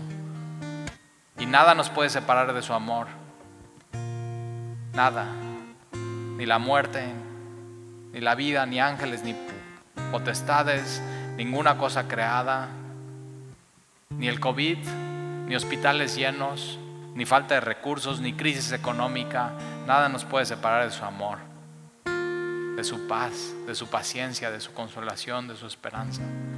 Y entonces, Señor, nos ponemos en tus manos y fervientemente oramos, Señor, unos por otros. Vamos al trono de la gracia y de pronto separados físicamente, pero juntos en el mismo lugar, clamamos a ti, Señor, ten misericordia de nosotros te pedimos, Señor, que nos libres de toda tentación y del mal, que nos des tu paciencia, tu paz, tu consolación, tu esperanza y, el anhelo, Señor, de llenarnos de, de tu Hijo Jesucristo y de tu Evangelio. Señor, te pedimos que cuides a los que están lejos y que no podemos ver por todo esto que está sucediendo. Los ponemos en tus manos, Señor. Fortalécelos. Bendícelos, Señor, y que aunque nosotros no podamos estar con ellos, tú sí estás con ellos. Gracias, Señor, por no abandonarnos y no abandonar a nuestros familiares y a nuestros amigos. Gracias porque tu Espíritu Santo es el Espíritu de amor. Y tú no nos dejas de amar, Señor. Y tú no nos sueltas. Y tú sigues con nosotros. Señor, aquí nos congregamos juntos en el trono de tu gracia. Y te pedimos, Señor, que obres en nuestras vidas. Que aún con los planes que has impedido hacer en este tiempo, Señor, nosotros no te impidamos obrar en nuestros corazones. Santifícanos, Señor, con tu verdad. Tu palabra es verdad. Llénanos, Señor, de ti. Y te lo pedimos, Señor, que podamos estar preocupados unos por otros, en coinonía, amándonos unos a otros, ayudándonos unos a otros, Señor. Y también en el trono de la gracia, ayudándonos unos a otros, orando, congregándonos ahí, Señor, tan lejos pero tan cerca. Y ahí nos encontramos, Señor, en el lugar más seguro, en el lugar más hermoso, en el lugar donde se puede respirar tu paz, tu consuelo, tu paciencia, tu esperanza. Y ahí queremos estar, Señor. Nada nos impide ir a ti. Tú nos estás invitando cada día, Señor. Entonces ayúdanos a que la batalla no sea en nuestra mente, sino sea en oración ahí delante de tu trono, sabiendo que oramos delante de la victoria, porque somos más que vencedores en ti, Padre, en tu Hijo Jesucristo que nos amó. Derrama, Señor, tu amor en nuestros corazones. Y te damos gracias, Señor. Pon gozo en nuestras vidas. Te lo pedimos en el nombre de Jesús. Amén. Vamos por favor a Romanos capítulo 16. Y el día de hoy vamos a terminar Romanos. Ahorita estamos haciendo más o menos la cuenta de cuántos domingos llevamos en Romanos y llevamos un poco más de seis meses estudiando esta carta de Pablo hacia los romanos. Eh, no sé para ti, pero eh, para mí ha sido una gran bendición aprender más del Evangelio, de la gracia de Dios, de cómo Dios nos salva, de cómo Dios nos, nos eligió desde antes de la fundación del mundo, Él nos predestinó, cómo Dios nos justifica y nos perdona, no por nosotros, sino por la obra de Jesucristo, cómo Dios nos santifica. Y hemos hablado que durante este tiempo del COVID-19, del coronavirus y de la epidemia, eh, lo que Dios está haciendo, Él, está obrando en nuestros corazones. Él, él en medio de, la cuarentena, Él no está en cuarentena, Él sigue obrando y, Él quiere ir mucho más profundo en nuestro corazón, en nuestras emociones, en nuestra mente, en nuestra creatividad, en nuestro intelecto, en nuestra familia, aún hasta en nuestro trabajo y cómo Él lo está haciendo. Pero también Él nos va a llevar a la gloria, eh, lo que se llama glorificación en Romanos.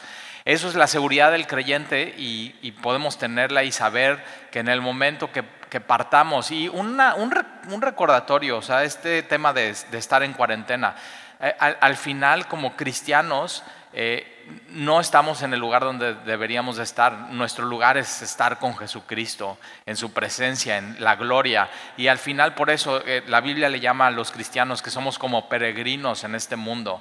Entonces en este, este mundo, en este mundo solamente estamos de paso.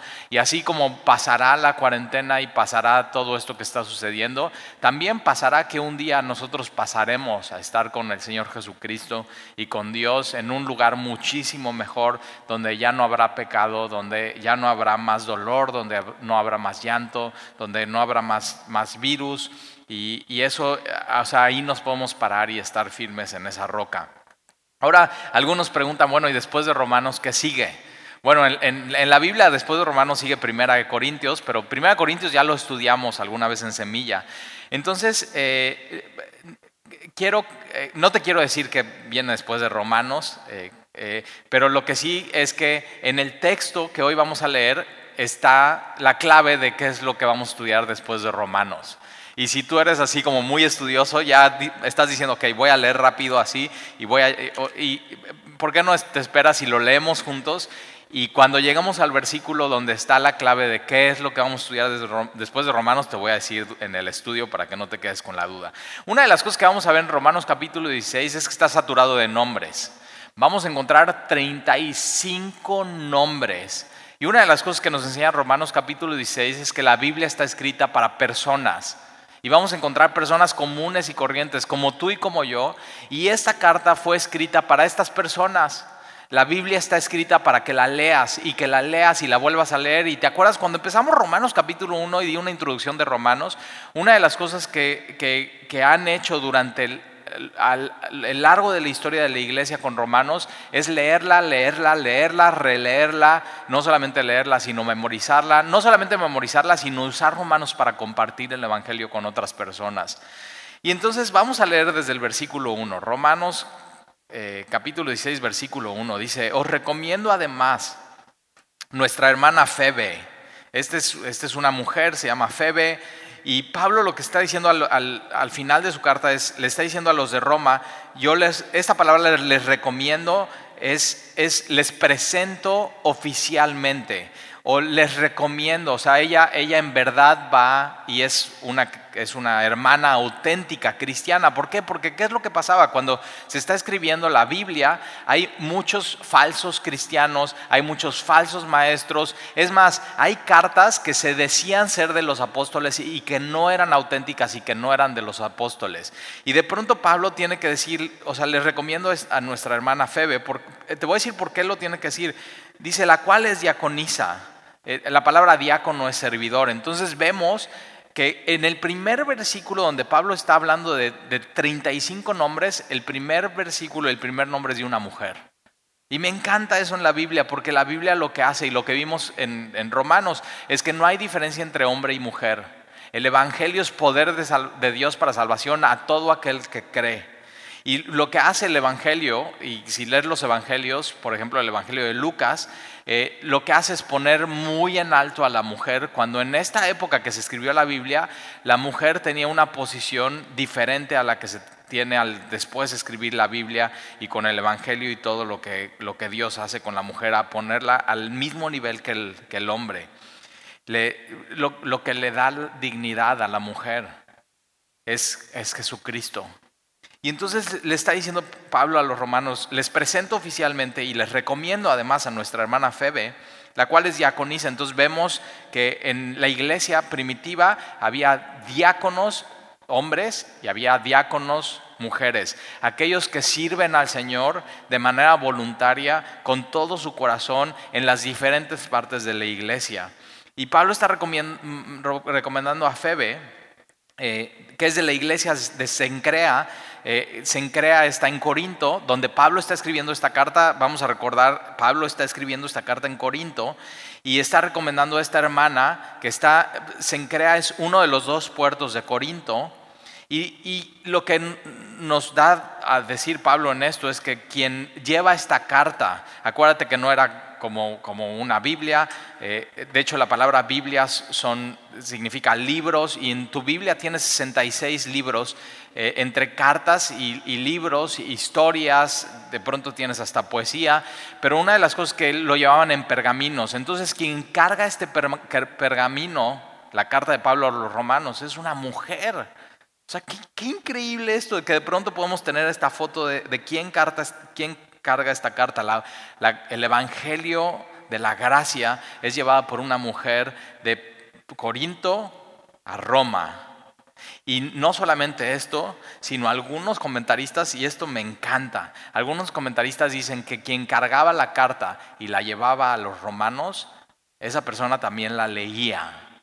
Entonces vemos que Dios pone en alto de pronto a una mujer, a Febe, diaconisa, ojo, es diaconisa, no es pastora es diaconisa, es servidora, pero de pronto Dios le da una posición aquí eh, enviada de la iglesia de, Sencrea. Fíjate cómo es la, iglesia. Entonces de pronto vamos a ver en Romanos 16 cómo en Corinto había diferentes era todo un cuerpo de Cristo, era una sola iglesia, por supuesto, pero tienes iglesias locales pastoreadas por un pastor local y lo que vemos en la Biblia es que cada una se regía de manera independiente y la autoridad no era un, no, era una persona, la autoridad era la palabra de Dios que de pronto estaba corriendo en estas cartas y el Antiguo Testamento y las profecías, pero sobre todo la doctrina de los apóstoles. Esa era la máxima autoridad en la iglesia. Lo que habían aprendido los apóstoles de Jesucristo, que ellos estaban pasando a las demás personas, y eso se ha pasado de generación en generación hasta llegar a tu mano el día de hoy. Y entonces Pablo dice que la recibáis en el Señor como es digno de los santos, y que le ayudéis. Entonces, Fíjate, es, muy importante porque había gente en este tiempo que se estaba aprovechando de los cristianos y de su generosidad. Ah, eres cristiano, entonces tú me puedes ayudar y seguro me vas a ayudar. Y de pronto había un grupo de personas que se estaban aprovechando de los cristianos por ser cristianos y por ser generosos. Y de pronto ya no, tienen que mandar una recomendación, Pablo, a la iglesia de, Roma, a decir, sí, yo se las presento oficialmente, si es diaconisa, sí está enviando esta carta de mi, de, mi parte y les pido por favor que la ayuden. Ahora, ¿en qué la tienen que ayudar? Pues en cualquier cosa que ella necesite.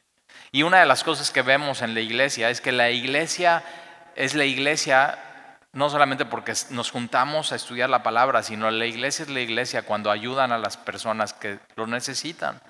Y Pablo está recomendando a esta persona que la ayuden en cualquier cosa en que necesite de vosotros. Ahora fíjate el por qué, dice por qué.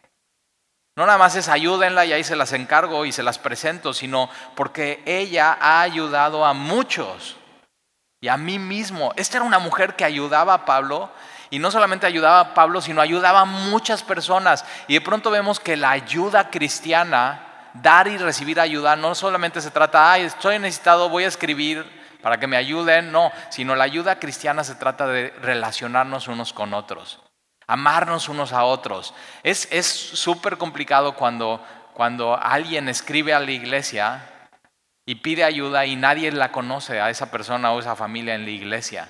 Ahora, nosotros, ¿qué es lo que estamos haciendo hoy en día? Es ayudar a quien sea quien, quien escriba.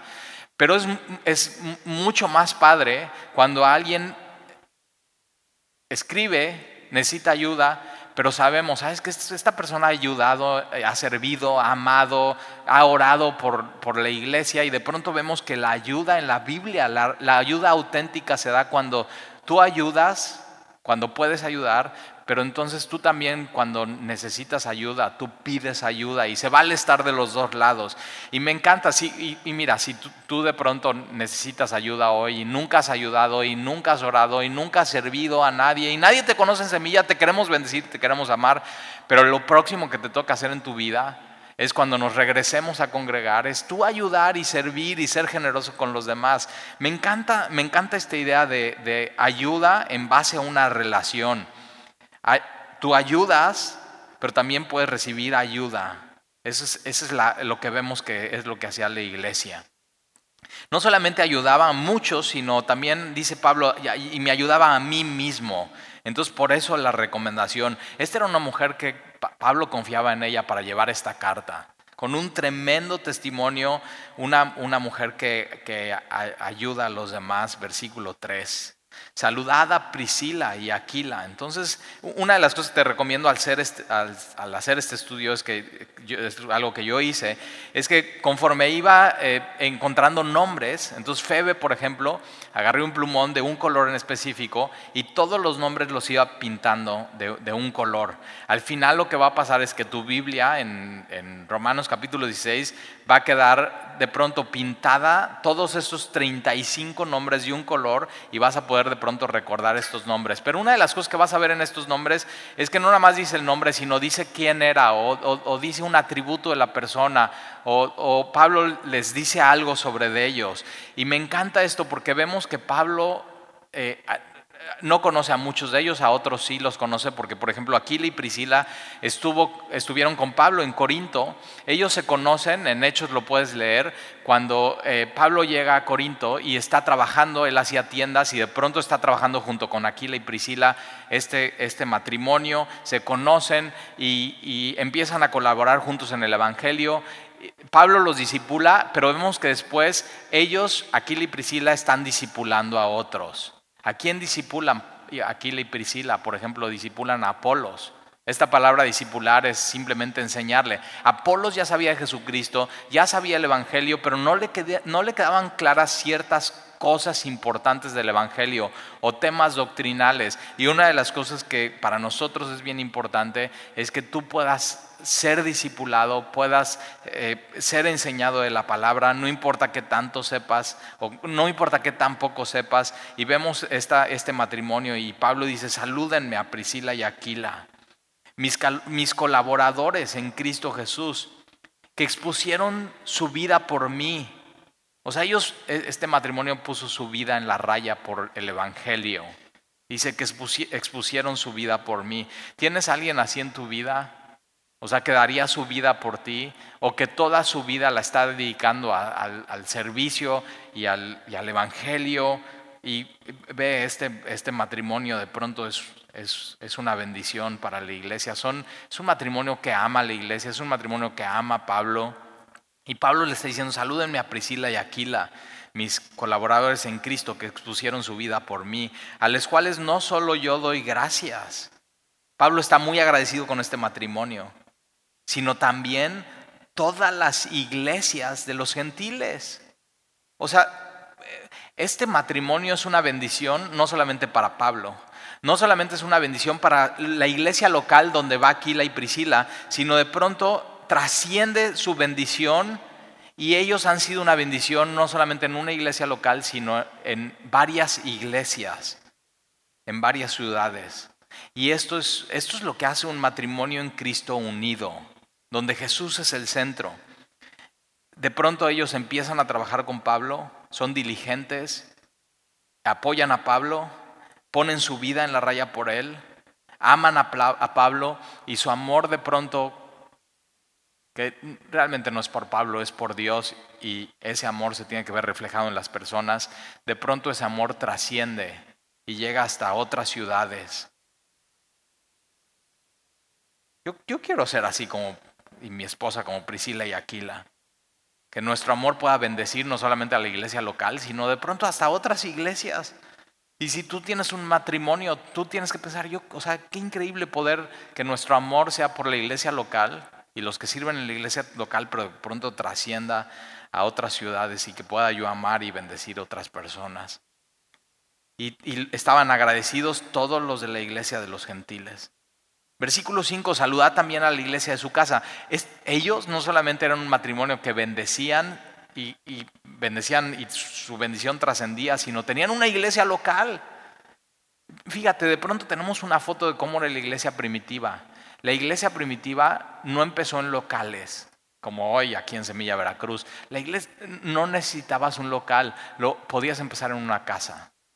De hecho, nuestro, o sea, nuestro movimiento Capilla Calvario, muchos de las iglesias empezaron así, un pastor, poniendo Dios el llamado en su corazón, empezando un estudio con cuatro o cinco personas, de pronto un matrimonio y empieza a crecer, empiezan a crecer hasta que ya no caben en la sala, ya abren la cocina, ya no caben en la sala de la cocina, en las escaleras, ya no caben en las escaleras, en el patio y de pronto, ¿qué es lo que tienen que hacer? Lo que sigue es rentar un, local. Y vemos que Aquila y Priscila tienen una, una iglesia en su casa, pero fíjate cómo empezaron.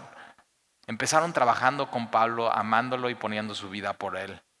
Empezaron aprendiendo, empezaron ellos, así, ellos siendo discípulos para poder después hacer discípulos. Qué, qué bendición de un matrimonio así. ¿Conoces un matrimonio así en semilla? Que sean una bendición y que su amor no solamente sea contigo, sino que trascienda. Y no solamente trascienda, sino eh, hasta en otras, de pronto hasta en otras semillas o en otras iglesias son una bendición. Priscila y Aquila. Saluda también a la iglesia de su casa. Saludad a Epeneto. Este yo le diría, ¿qué onda Neto? Epeneto. Y dice, amado mío, es esta palabra amado mío es agapeto, que es de nuestra palabra, de la palabra en griego agape, que es el amor de Dios. Y Pablo está diciendo, yo le amo a este cuate neto con el amor de Dios, o sea, un amor puro, un amor no fingido, un amor que, siempre hace lo correcto, un amor que no lleva eh, la cuenta de las faltas, un amor que no guarda rencor, un amor que no tiene envidia. Salúdenme a Epeneto, amado mío, que es el primer fruto de Acaya para Cristo. O sea, Pablo está diciendo, este cuate lo amo, porque cuando yo llegué a, Acaya, que es esta provincia de Asia Menor, Turquía, cuando compartí el Evangelio, de muchos que escucharon el Evangelio, acuérdate, Pablo lo que hacía era predicar el Evangelio, predicar el Evangelio, predicar el Evangelio. Y tú, lo que, tú y yo lo que tenemos que hacer es, es predicar y evangelizar, predicar, evangelizar, porque fíjate, neto para Pablo es un fruto. Y el fruto no lo podemos generar nosotros, sino lo genera Dios. Es epeneto para Pablo simplemente es una consecuencia de Pablo estar haciendo el llamado que Dios le dio. Y tú y yo tenemos que estar esos, simplemente sembrando la semilla, sembrando la semilla, sembrando la semilla. Ya no depende de ti lo que suceda con la semilla. Es, es un fruto. Y Pablo dice, yo amo mucho a este hombre con el amor de Cristo porque es el primero de Acaya para Cristo. Versículo 6. Saludad a María. Ahora, la Biblia está llena de Marías. Eh, y, no sabemos nada de ella, no sabemos quién es ella, Pero lo, que sí sabemos, mira, saludad a María, la cual ha trabajado mucho entre vosotros. Posiblemente ni Pablo la conoce, pero, Pablo ha escuchado, en la iglesia de Roma hay una mujer que se llama María, que no inventes, qué energía tiene. O sea, es una mujer que apasiona servir a la iglesia. Y de pronto, fíjate, eso le da mucho honor en la iglesia. Mucho honor aquel que está sirviendo y sirviendo mucho y amando mucho y conoce a alguien así, que lo está haciendo con una buena actitud y con una sonrisa y que no para de servir. ¿Y por qué no te propones ser esta persona tú en la iglesia? Saludad a María, la cual ha trabajado mucho entre vosotros. Saludad a Andrónico y a Junías. Ahora, aquí Andrónico, Junías es, un hombre mujer, entonces dice, saludad a Andrónico y a Junías. Posiblemente ellos dos hermanos, no lo sabemos, pero lo que sí sabemos es que Pablo dice, son mis parientes. Ahora, no es que no es, no es aquí como, bueno, sí es un poco aquí que todos, quien, todos son tus parientes, ¿no? Eh, pero eh, aquí mis parientes es mis compatriotas. Y acuérdate, Pablo es judío. Y posiblemente lo que podríamos deducir es que Andrónico y, Junías son judíos por sus nombres, pero también que posiblemente son de la tribu de Benjamín. Y Pablo está diciendo, salúdenme Andrónico, a Junías, mis parientes. Pero no solamente son sus parientes, judíos. Entonces vemos, vemos nombres gentiles, vemos nombres griegos y vemos nombres judíos, porque así como en el Evangelio es no hay diferencia entre mujer y hombre, no hay diferencia entre judío y griego. El Evangelio es poder de Dios para salvación a todo el que cree. No hay diferencia. Eh, la misma manera de salvación para un judío es la misma manera de salvación para, para, un griego. La misma manera de salvación para una mujer es la misma manera de salvación para un hombre. Es creer en Jesucristo. Es la única manera. Él es el único camino, la única vida, la única manera de llegar a Jesucristo. Es la única verdad. Y entonces Pablo dice, saludos a, Andrónico y Junías, mis parientes y mis compañeros de prisiones. Ellos, otra vez, hombres y esta mujer que pone su vida en la raya, ellos posiblemente de Jerusalén, y vamos a ver por qué de Jerusalén, pero ellos cuando Pablo es arrestado y va a la cárcel, ellos son sus compañeros y van con él y lo acompañan, los cuales son muy estimados entre los apóstoles. Eh, eh, a Andrónico y a Junías los conocían los apóstoles y los apóstoles amaban a Andrónico y Junías. Entonces por eso podemos deducir que estos eran de Jerusalén y que se convierten en, en los primeros años de la iglesia primitiva, sobre todo porque mira este comentario, y que también fueron antes de Cristo en mí. Pablo está diciendo, ellos son más antiguos que yo en el Señor. Pero me encanta esto de la Biblia, que no hay diferencia entre hombre y mujer, no hay diferencia entre eh, judío y gentil, pero tampoco hay diferencia en cuánto tiempo lleves en el Señor. O sea, no es de que, o sea, no es, no es de que vales más en Cristo o eres un mejor cristiano o si, llevas más años en el Señor. la antigüedad aquí, la antigüedad en la iglesia no cuenta. Al final estamos adorando a un Dios eterno.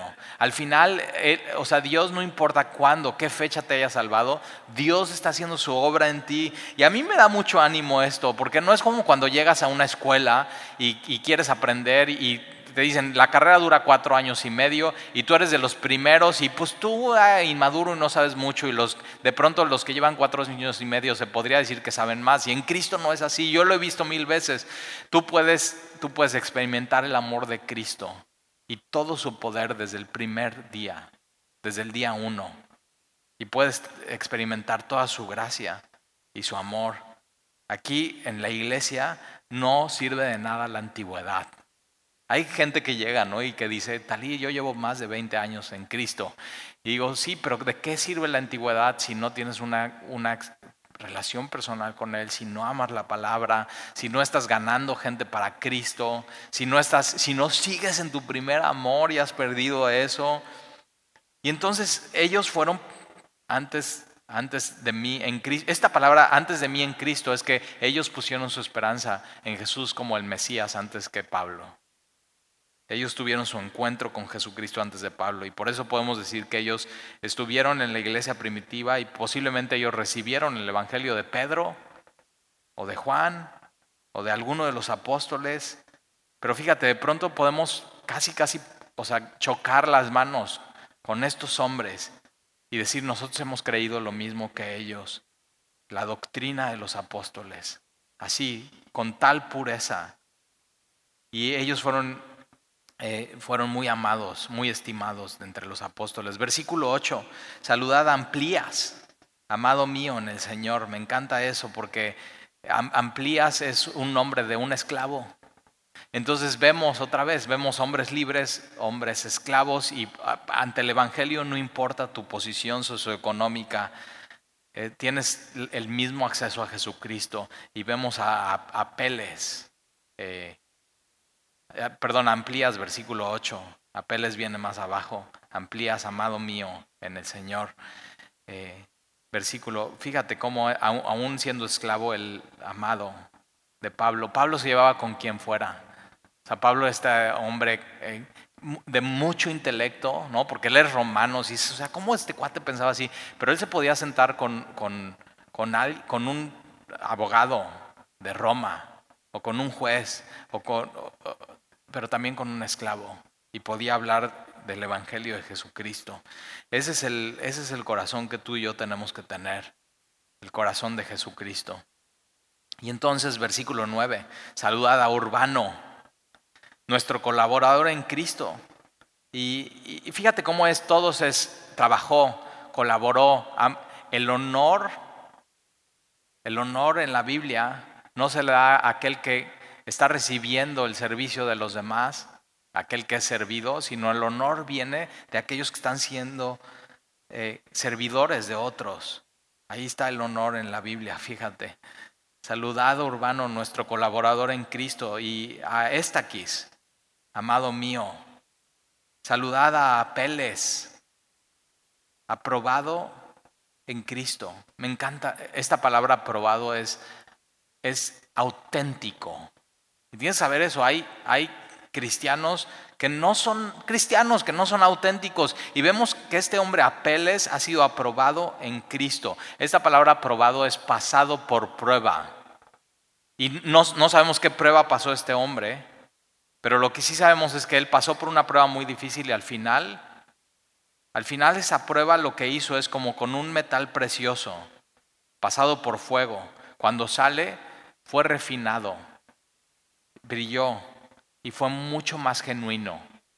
Y sabes que en, medio de esta prueba que estamos pasando, y para algunos es una prueba de fuego, tú y yo como cristianos, Dios nos está permitiendo pasar por esta prueba para que nuestra fe sea probada con fuego, como el oro, y toda la escoria y todo lo que estorba se ha quitado, y que al final salgamos de esta, de esta cuarentena transformados, con una fe más genuina y sobre todo de unos cristianos más auténticos.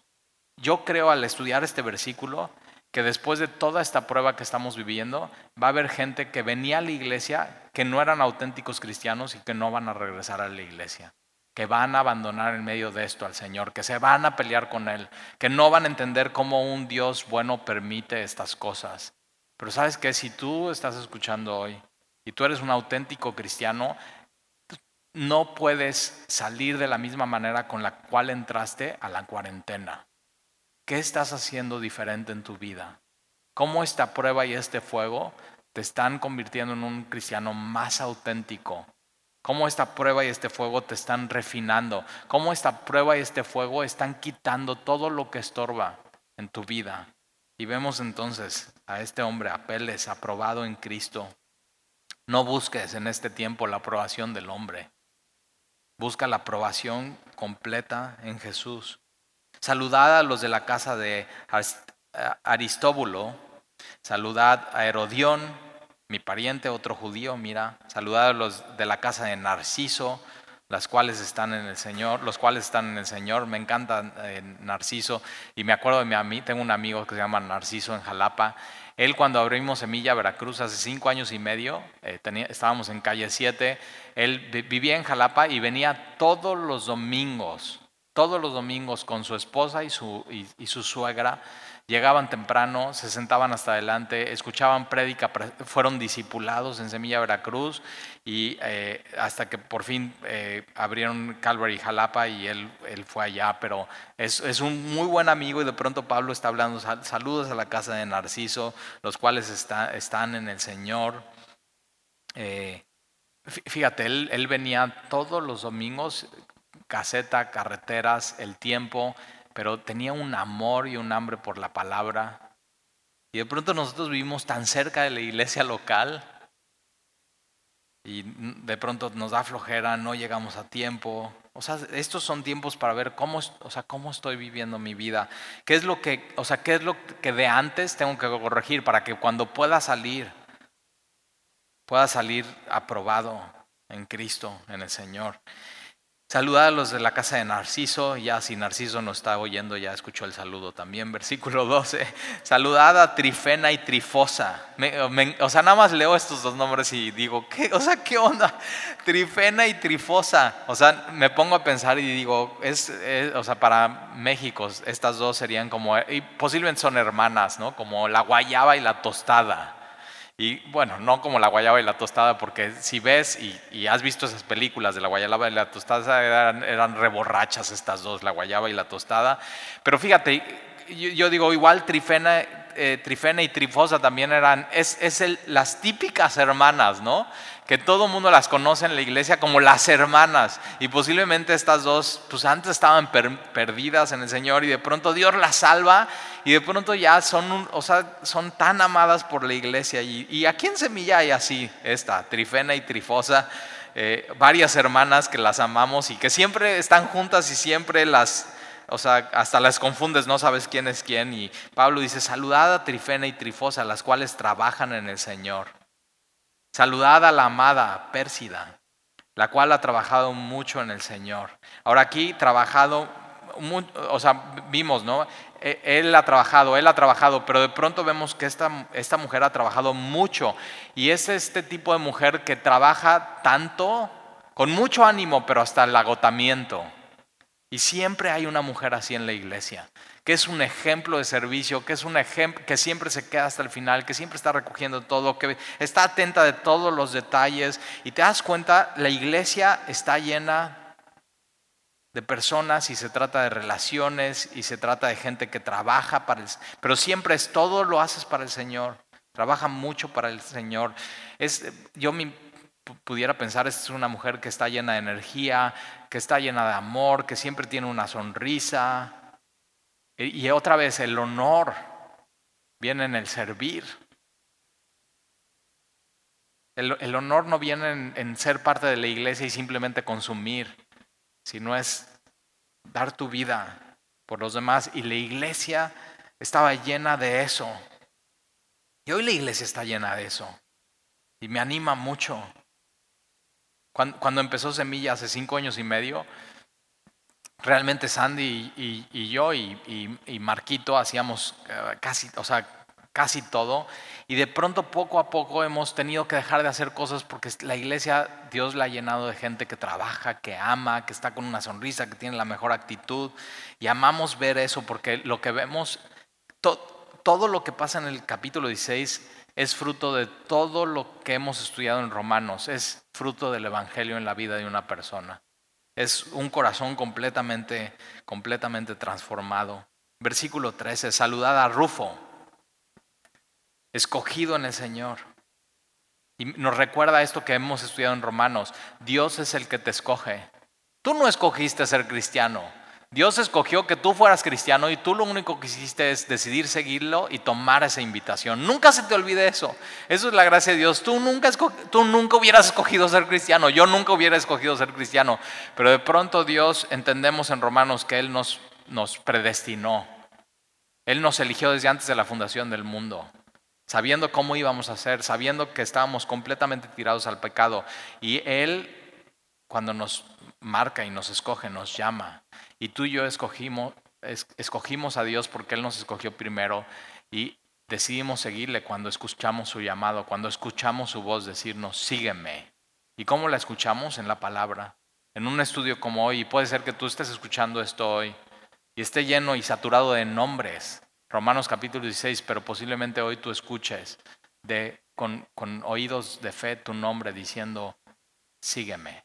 Y ese es Jesús.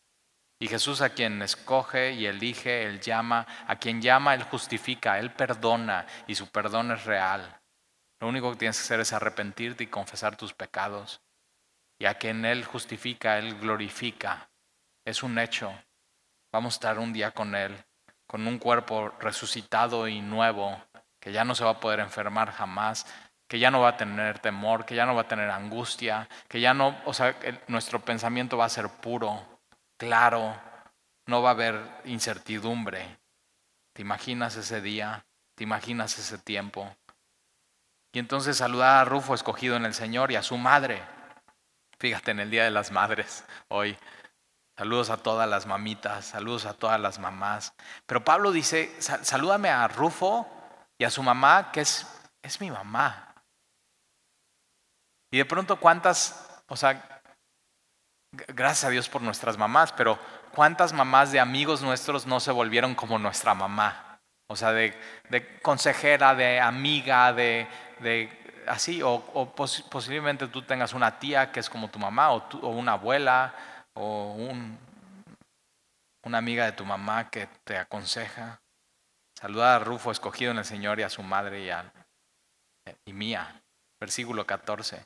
Saludad a, a Sicrito, a eh, Flegonte, a Germas, a Pratobas, a Germes y a los hermanos que están con ellos. Entonces ya ahí en un versículo se echa así varios nombres. Saludad a Filólogo. Me encanta este nombre.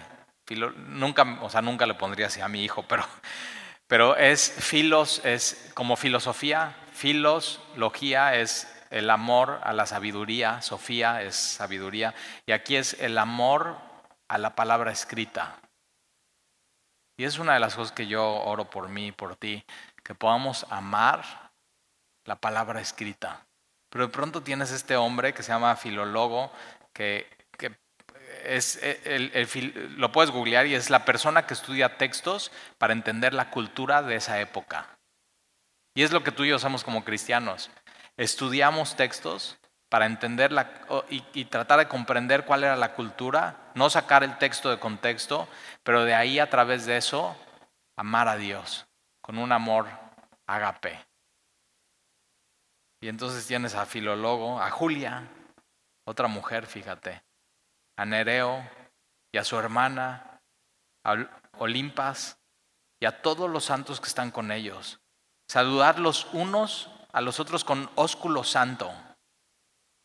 Esto es un, beso puro. En, esta cultura eh, llegabas a la iglesia y tú le dabas un beso a alguien con mucha pureza, por supuesto. Eh, hoy eh, Susana no nos permite hacerlo. Oh, ahí está otro nombre. Pero mucho en nuestra cultura eso es lo que se da. Es cuando tú llegas en nuestra cultura a, un lugar y a la iglesia, ¿te acuerdas? Estás así, unos, hola, ¿cómo estás? Porque no puedes saludar a todos, pero pronto te acercas a alguien y es un beso eh, en la mejilla, y si es un hombre es un abrazo, y si es, son muy amigos, eh, chócalas, ¿no? Este, y, pero Pablo está diciendo, esto es la iglesia. La iglesia se trata de servir a los demás, de amar a los demás, de conocer a los demás, de, tener esta interacción unos con otros. Y no es, no es una de las cosas que más extrañas en esta época en tu vida. O sea, nosotros llegamos aquí a Semilla y estamos pocos, pero entonces veo a Dani Soto, ¿no? Y, y nada más me, le quedo viendo y no le puedo ir a dar un abrazo, eh, no le puedo chocar y nada más así con los ojos así. ¿Qué onda? ¿Qué onda? Pero es, Pablo está diciendo, de esto se trata la iglesia. Por eso, cuando se termine esto, no te vas a poder seguir congregando por internet. Porque se requiere esto, servir, amar, trabajar, recoger, limpiar, atender, platicar, saludar, y posiblemente tú antes de este tiempo eras de los que te congregabas siempre en línea. Y tienes que saber esto, te has perdido de algo muy hermoso en la iglesia. Que los que en este tiempo que hemos estado en, encerrados en casa, eh, anhelamos y extrañamos. Se trata, o sea, hemos, hemos sido salvados por completo, no solamente nuestra alma, nuestro espíritu, nuestros pensamientos, sino nuestro cuerpo. Y lo que hacemos con nuestro cuerpo sí, sí importa y sí influye. Entonces, saludar los unos a los otros con ósculo santo. Os saludan todas las iglesias de Cristo. Fíjate, muchas iglesias locales, todas las iglesias son el cuerpo de Cristo y son, fíjate quién son, son de Cristo. Por esto en, esta época, ¿no? uno de mis pensamientos es, ¿qué, ¿qué van a hacer los pastores con locales, con renta? con gente ¿no? que trabaja en la iglesia, con los gastos, con, se tiene que seguir pagando luz, teléfono, internet. Y, Dios con este texto me recuerda, es, es, su iglesia. Él no va a abandonar su iglesia. Él, no ha abandonado su iglesia y Dios está con cada uno de los que son parte de su iglesia. Él nunca te va a desamparar, Él nunca te va a olvidar. Donde Dios ha llamado, Dios va a proveer todo lo que necesites. Él está contigo. Él es, Él es este Dios generoso. Son las iglesias de nunca te olvides eso, somos la iglesia de Cristo. Somos su novia. Él nos, nos, ama y Él nos está preparando para ese día de las bodas del Cordero. Versículo 17. Mas os ruego, hermanos, viene una advertencia y un ruego de parte de Pablo, que os fijéis. Esta palabra fíjate es mira, mira, o sea, ten discernimiento, mira, y está hablando de discernimiento espiritual. Y tienes que saber, en esta época de la, de la pandemia, en esta época donde puedes estar conectado mucho tiempo en Internet, en esta época donde todas las iglesias están lanzando sus videos, tienes que fijarte muy bien en lo que has aprendido del Evangelio de Jesucristo, de la sana doctrina, de, simplemente mirar la Biblia y tener discernimiento. Nadie te tiene que enseñar, el Espíritu Santo que mora en ti, pero tienes que, tienes que poner mucho ojo porque allá fuera hay falsos maestros que están aprovechando este tiempo, que están dando unas falsas expectativas, que lo que quieren hacer es dividir al verdadero cuerpo de Cristo. Se están aprovechando. Y fíjate quiénes son. Mira, Mas os ruego, hermanos, que os fijéis en los que causan divisiones. Cuidado con las divisiones. Cuidado con postear cosas o con, cosas que alguien postea que causan que las personas se peleen y no estén en armonía. Porque acuérdate, lo que vimos en el capítulo 14 y 15 es cómo la iglesia tiene que estar unida, cómo la iglesia tiene que estar en armonía. Entonces, fíjate de aquellos que causen divisiones, quieren dividir al cuerpo de Cristo.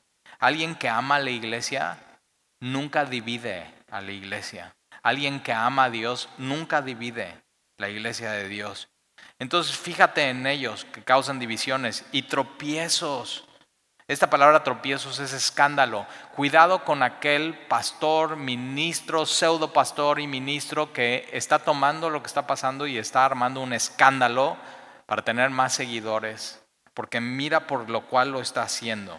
Cuidado con los que están causando tropiezos en contra de la doctrina que vosotros habéis aprendido. Entonces, si tú en ese tiempo estás viendo algo diferente que no has aprendido, por eso digo, ten cuidado con lo que ves. Te tiene que ser suficiente prédica de miércoles, prédica de domingo, te tiene que ser suficiente leer tu Biblia todos los días. ¿Qué has aprendido? Y, entonces fíjate en ellos que quieren causar escándalos, divisiones, te quieren causar confusión, quieren enseñarte como algo, algo nuevo que nadie ha visto en medio de lo que está sucediendo. Y entonces, ¿qué tienes que hacer? Fíjate en, ellos y que os apartéis de ellos. Entonces, fíjate y mantente lejos. Apártate de eso, deja de ver esas transmisiones, deja de ver esos videos, deja de leer esos libros. Esto es lo que está diciendo la palabra de Dios. Lo más lejos que puedas. Lo más lejos que puedas. Cuidado, vendrán muchos debates y opiniones de qué tiene que hacer la iglesia si tiene que abrir o no tiene que abrir en junio o cuando el gobierno abra, si siguen los contagios, qué es lo que van a hacer. Y nosotros como semilla hemos tomado la siguiente posición, no vamos a seguir a ningún hombre, vamos a seguir a Dios. Lo que Dios nos diga vamos a hacer, pero tienes que tener algo muy en claro, Dios nos ha mandado a amar y cuidar al rebaño. Y nuestra posición es esa, amar y cuidar al rebaño. No queremos que esto se vuelva un escándalo, no queremos que esto se vuelva división, queremos estar muy atentos a la voz de Dios. Versículo, versículo 18. ¿Por qué no tienes que, te tienes que fijar y te tienes que apartar y dejar de escuchar? Porque tales personas no sirven a nuestro Señor Jesucristo. Ahora, ¿te das cuenta cómo no los nombra por nombre? O sea, vamos llevamos nombre, 27 nombres hasta este momento y dice, fíjense en estos, no voy a decir sus nombres, te voy a decir por qué, porque los nombres de estos van cambiando. Siempre va a haber gente que va a querer, va a querer dividir a la iglesia sobre doctrina y va a querer sacar escándalos para captar seguidores. Porque tales personas no sirven a nuestro Señor Jesucristo como los que están arriba, que están sirviendo y que están trabajando y que están amando y que están preocupando por los demás. Ellos no sirven al Señor Jesucristo, sino a sus propios vientres. Ellos,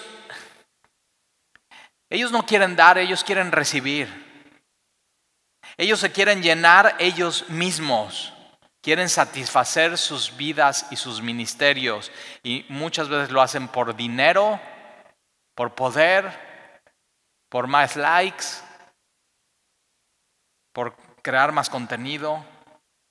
Entonces ten cuidado con ellos. Ellos no sirven al Señor Jesús. Y, mira cómo lo hacen, con sus suaves palabras. Es, es, este tipo de persona o de maestro que en medio del, del, aprovechan lo que está pasando para que con suaves palabras hablen a tus sentimientos y emociones, pero posiblemente no te estén dando el alimento que necesitas en este tiempo. Son suaves palabras y, mira esto, y lisonjas. Esto es que te hacen sentir bien, que te llenan el ego, que te inflan, que te dicen es que tú tú eres el campeón que llevas dentro. Y de pronto ya, eh, o sea, en suaves palabras motivacionales, todo muy sensual, muy, muy espiritual, pero todo, fíjate, fíjate, ¿eh? no van al intelecto, mira a dónde van. Van, engañan, engañan con sus palabras los corazones. Cuidado con eso. Cuidado con tu corazón que es engañoso. Tu corazón que es engañoso quiere oír palabras suaves, palabras hermosas, palabras bonitas, motivacionales. Y lo que tú necesitas en este tiempo es, la palabra de Dios. Escuchar la predicación de la palabra, escuchar una vez más el Evangelio. Fíjate cómo estos hombres son deshonrados. Ellos no quieren servir, no quieren amar, ellos quieren recibir y usan manipulación y tácticas. ¿Y quiénes son los honrados en la iglesia? Aquellos que están trabajando, aquellos que están amando, aquellos que están sirviendo. Honra y, y deshonra.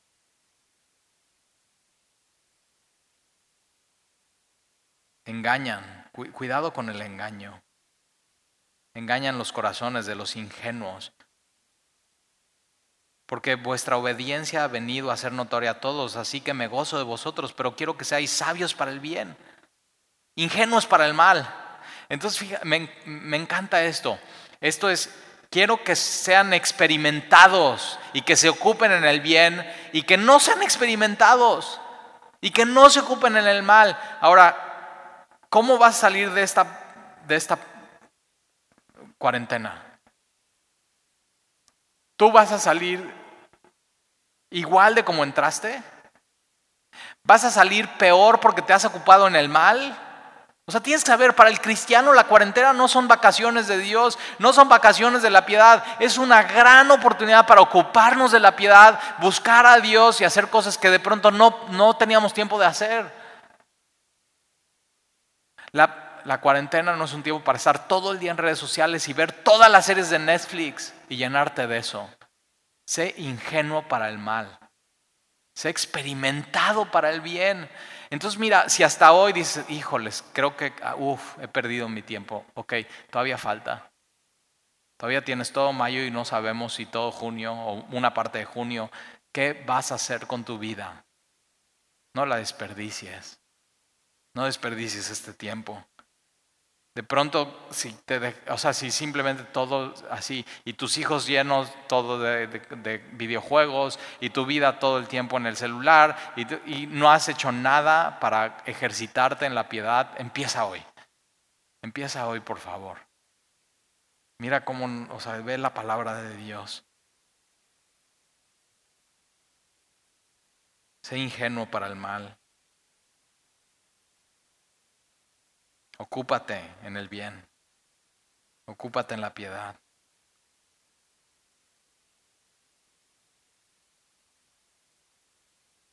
Versículo 20. Y el Dios de paz. Ese es el que necesitamos hoy. El Dios de paz aplastará en breve a Satanás. Ahora, en la cruz del Calvario, Jesucristo ya venció a Satanás. Él, vino a desenredar o desatar las obras de Satanás. Y Satanás ya no reina en nuestra vida, ya no puede vivir en nosotros, ya nos puede influenciar y nos puede engañar y nos puede tentar, pero ya no le servimos a Él. Pero tienes que saber, un día, un día el Dios de paz aplastará a Satanás y me encanta porque dice en breve. En breve.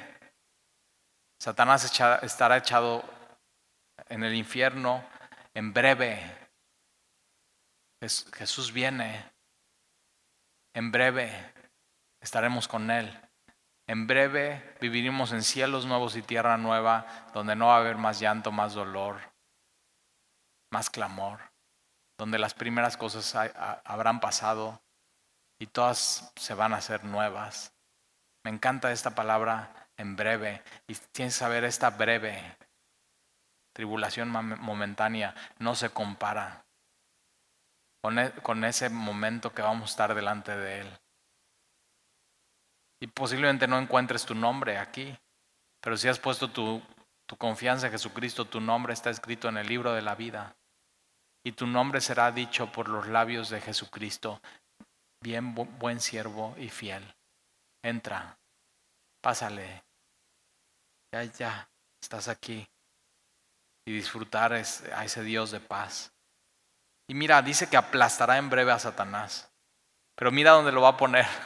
Me encanta. Yo ayer lo leía y no lo podía creer y digo, ¿cómo? ¿Cómo? ¿Cómo ahí? ¿Cómo lo va a poner ahí? Y por supuesto está hablando de, se va a cumplir la profecía de Génesis 3 donde, donde, donde Jesús va a aplastar a Satanás, pero Jesús es el que lo aplasta. O sea, Dios es el que va a aplastar a Satanás, pero mira dónde lo va a poner. Lo va a poner bajo vuestros pies, bajo los pies de la iglesia. ¿Por qué? Porque tú y yo como iglesia estaremos sentados con Cristo en lugares espirituales y, va a someter a Satanás bajo nuestros pies. Él lo va a aplastar, no tú. Por eso digo guerra espiritual, ajá. tú no puedes.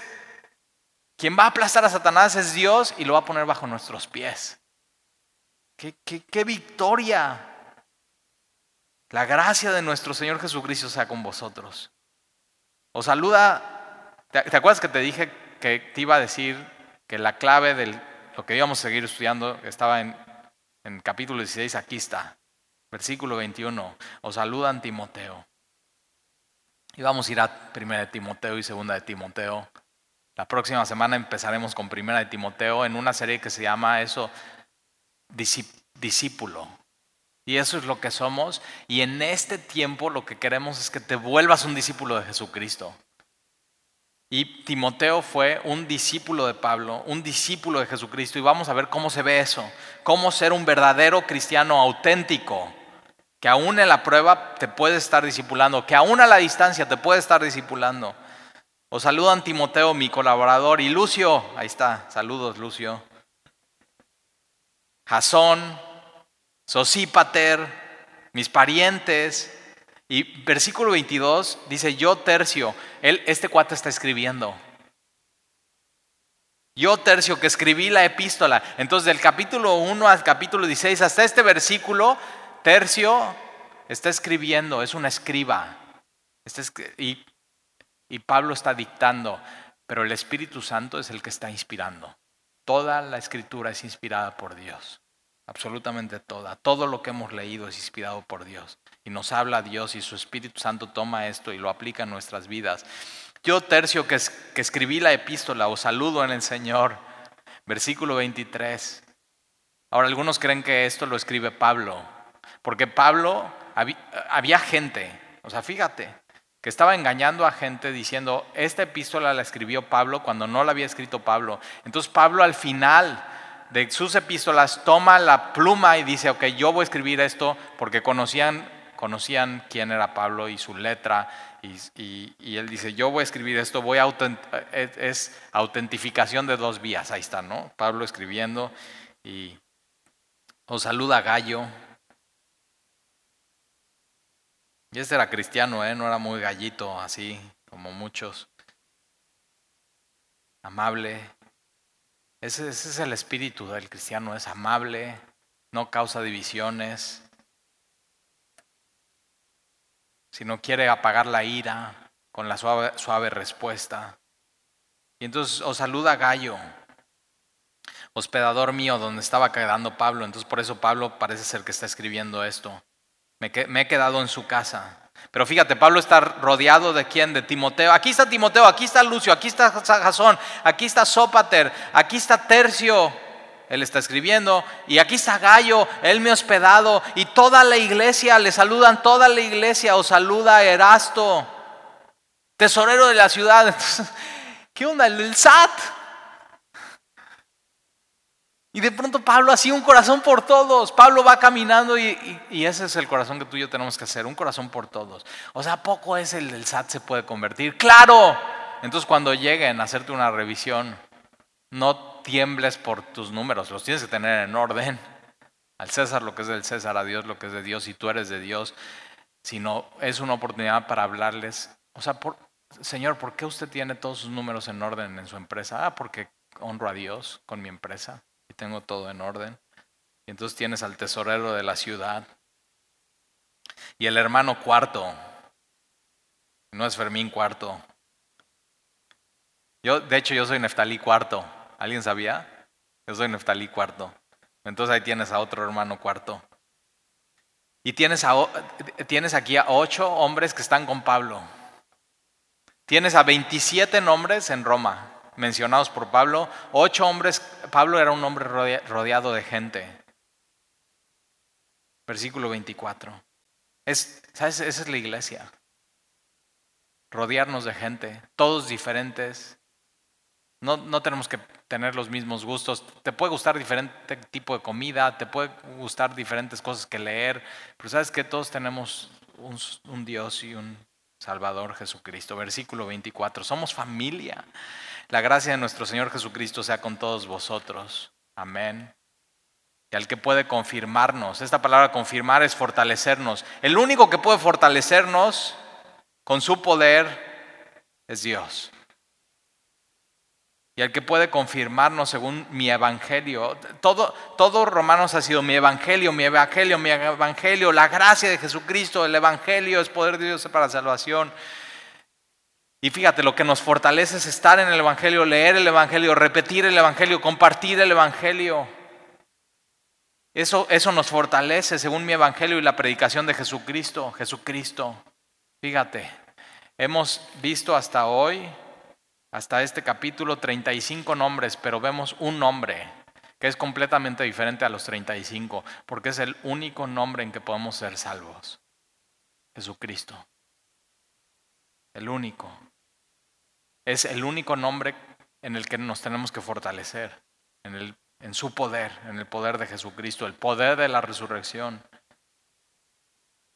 Y entonces Jesucristo, según la revelación del misterio, en el Evangelio está la revelación del misterio que antes estaba oculto y que hoy ha sido expuesto por Jesucristo. que se ha mantenido oculto desde tiempos eternos, pero ahora revelado a nosotros para una eternidad. Versículo 26 pero que ha sido manifestado ahora para ti, para ti hoy, y que por las escrituras de los profetas, según el mandamiento del Dios eterno, Dios es eterno, se ha dado a conocer a todas las gentes para que obedezcan a la fe, al único. Dios es eterno, Dios es único. Esta palabra único es mono, es uno, monoteísmo, un solo Dios, un solo Salvador. Dios el Padre, el Salvador es el Hijo y Dios Espíritu que nos convence, Dios eterno, único y sabio. En Él está toda la sabiduría, en Él está todo lo que necesitas. En, en el, el Evangelio es la sabiduría de Dios para tu salvación. No necesitas otra cosa. Dios eterno, único, sabio, revelado en el Evangelio. A Dios sea la gloria. A Dios sea la gloria mediante Jesucristo. La única manera que tú tienes para cumplir tu propósito en este mundo es por medio de Jesucristo, que tu propósito en este mundo es glorificar a Dios en todo lo que hagas en tu vida. Al un Dios eterno, único, sabio, sea gloria mediante Jesucristo para siempre. Amén. ¿Oramos? Señor, te damos gracias porque tu palabra es suficiente y en medio de nombre tras nombre tras nombre, 35 nombres, vemos al final el, el, único nombre que puede salvar, el nombre de Jesucristo. No hay nombre más hermoso, no hay nombre más poderoso, no hay otro nombre, Señor, porque es el Dios eterno, el único, el sabio, el único camino, la única verdad y la única vida. Es lo que necesitamos y solamente por medio de Él podemos glorificar a ti, Padre. Y gracias, Señor, por semana tras semana tras semana de perseverar en Romanos, en el Evangelio de tu gracia y en tu palabra. Y te pedimos, Señor, que bendigas nuestro estudio y que dé fruto, pero también que bendiga, Señor, el arrancar una serie nueva en Primera de Timoteo y Segunda de Timoteo que se llama Discípulos y que podamos en este tiempo, Señor, ser experimentados y ocuparnos en la piedad, en, el bien, en lo bueno, y ser ingenuos para el mal, Señor. Queremos ser ingenuos para el mal. Y queremos en medio de esta prueba como metal precioso ser pasados por fuego y que el fuego nos purifique, Señor, quite todo lo que estorba y al final podamos ser aceptos en ti, podamos brillar más podamos ser unos auténticos seguidores tuyos. Y te amamos, Señor, y te damos gracias por tu iglesia. Gracias por lo que estás haciendo en nosotros, en nuestra mente, en nuestro corazón, con todo nuestro ser. Gracias por la instrucción, Señor, de hoy. Ayúdanos a de veras ponerla por obra, a tomarte en serio, porque estos, estos son tiempos de eso, Señor. tomarte, tomarte bien, bien en serio. No son vacaciones. Es tiempo de un avivamiento. Es tiempo de regresar a la palabra. Es tiempo de regresar a ti, Padre. Y donde, donde tu amor está, no hay temor. Entonces, sin, sin temor, sin temor. Y te lo pido, Señor, en el nombre de Jesús. Amén.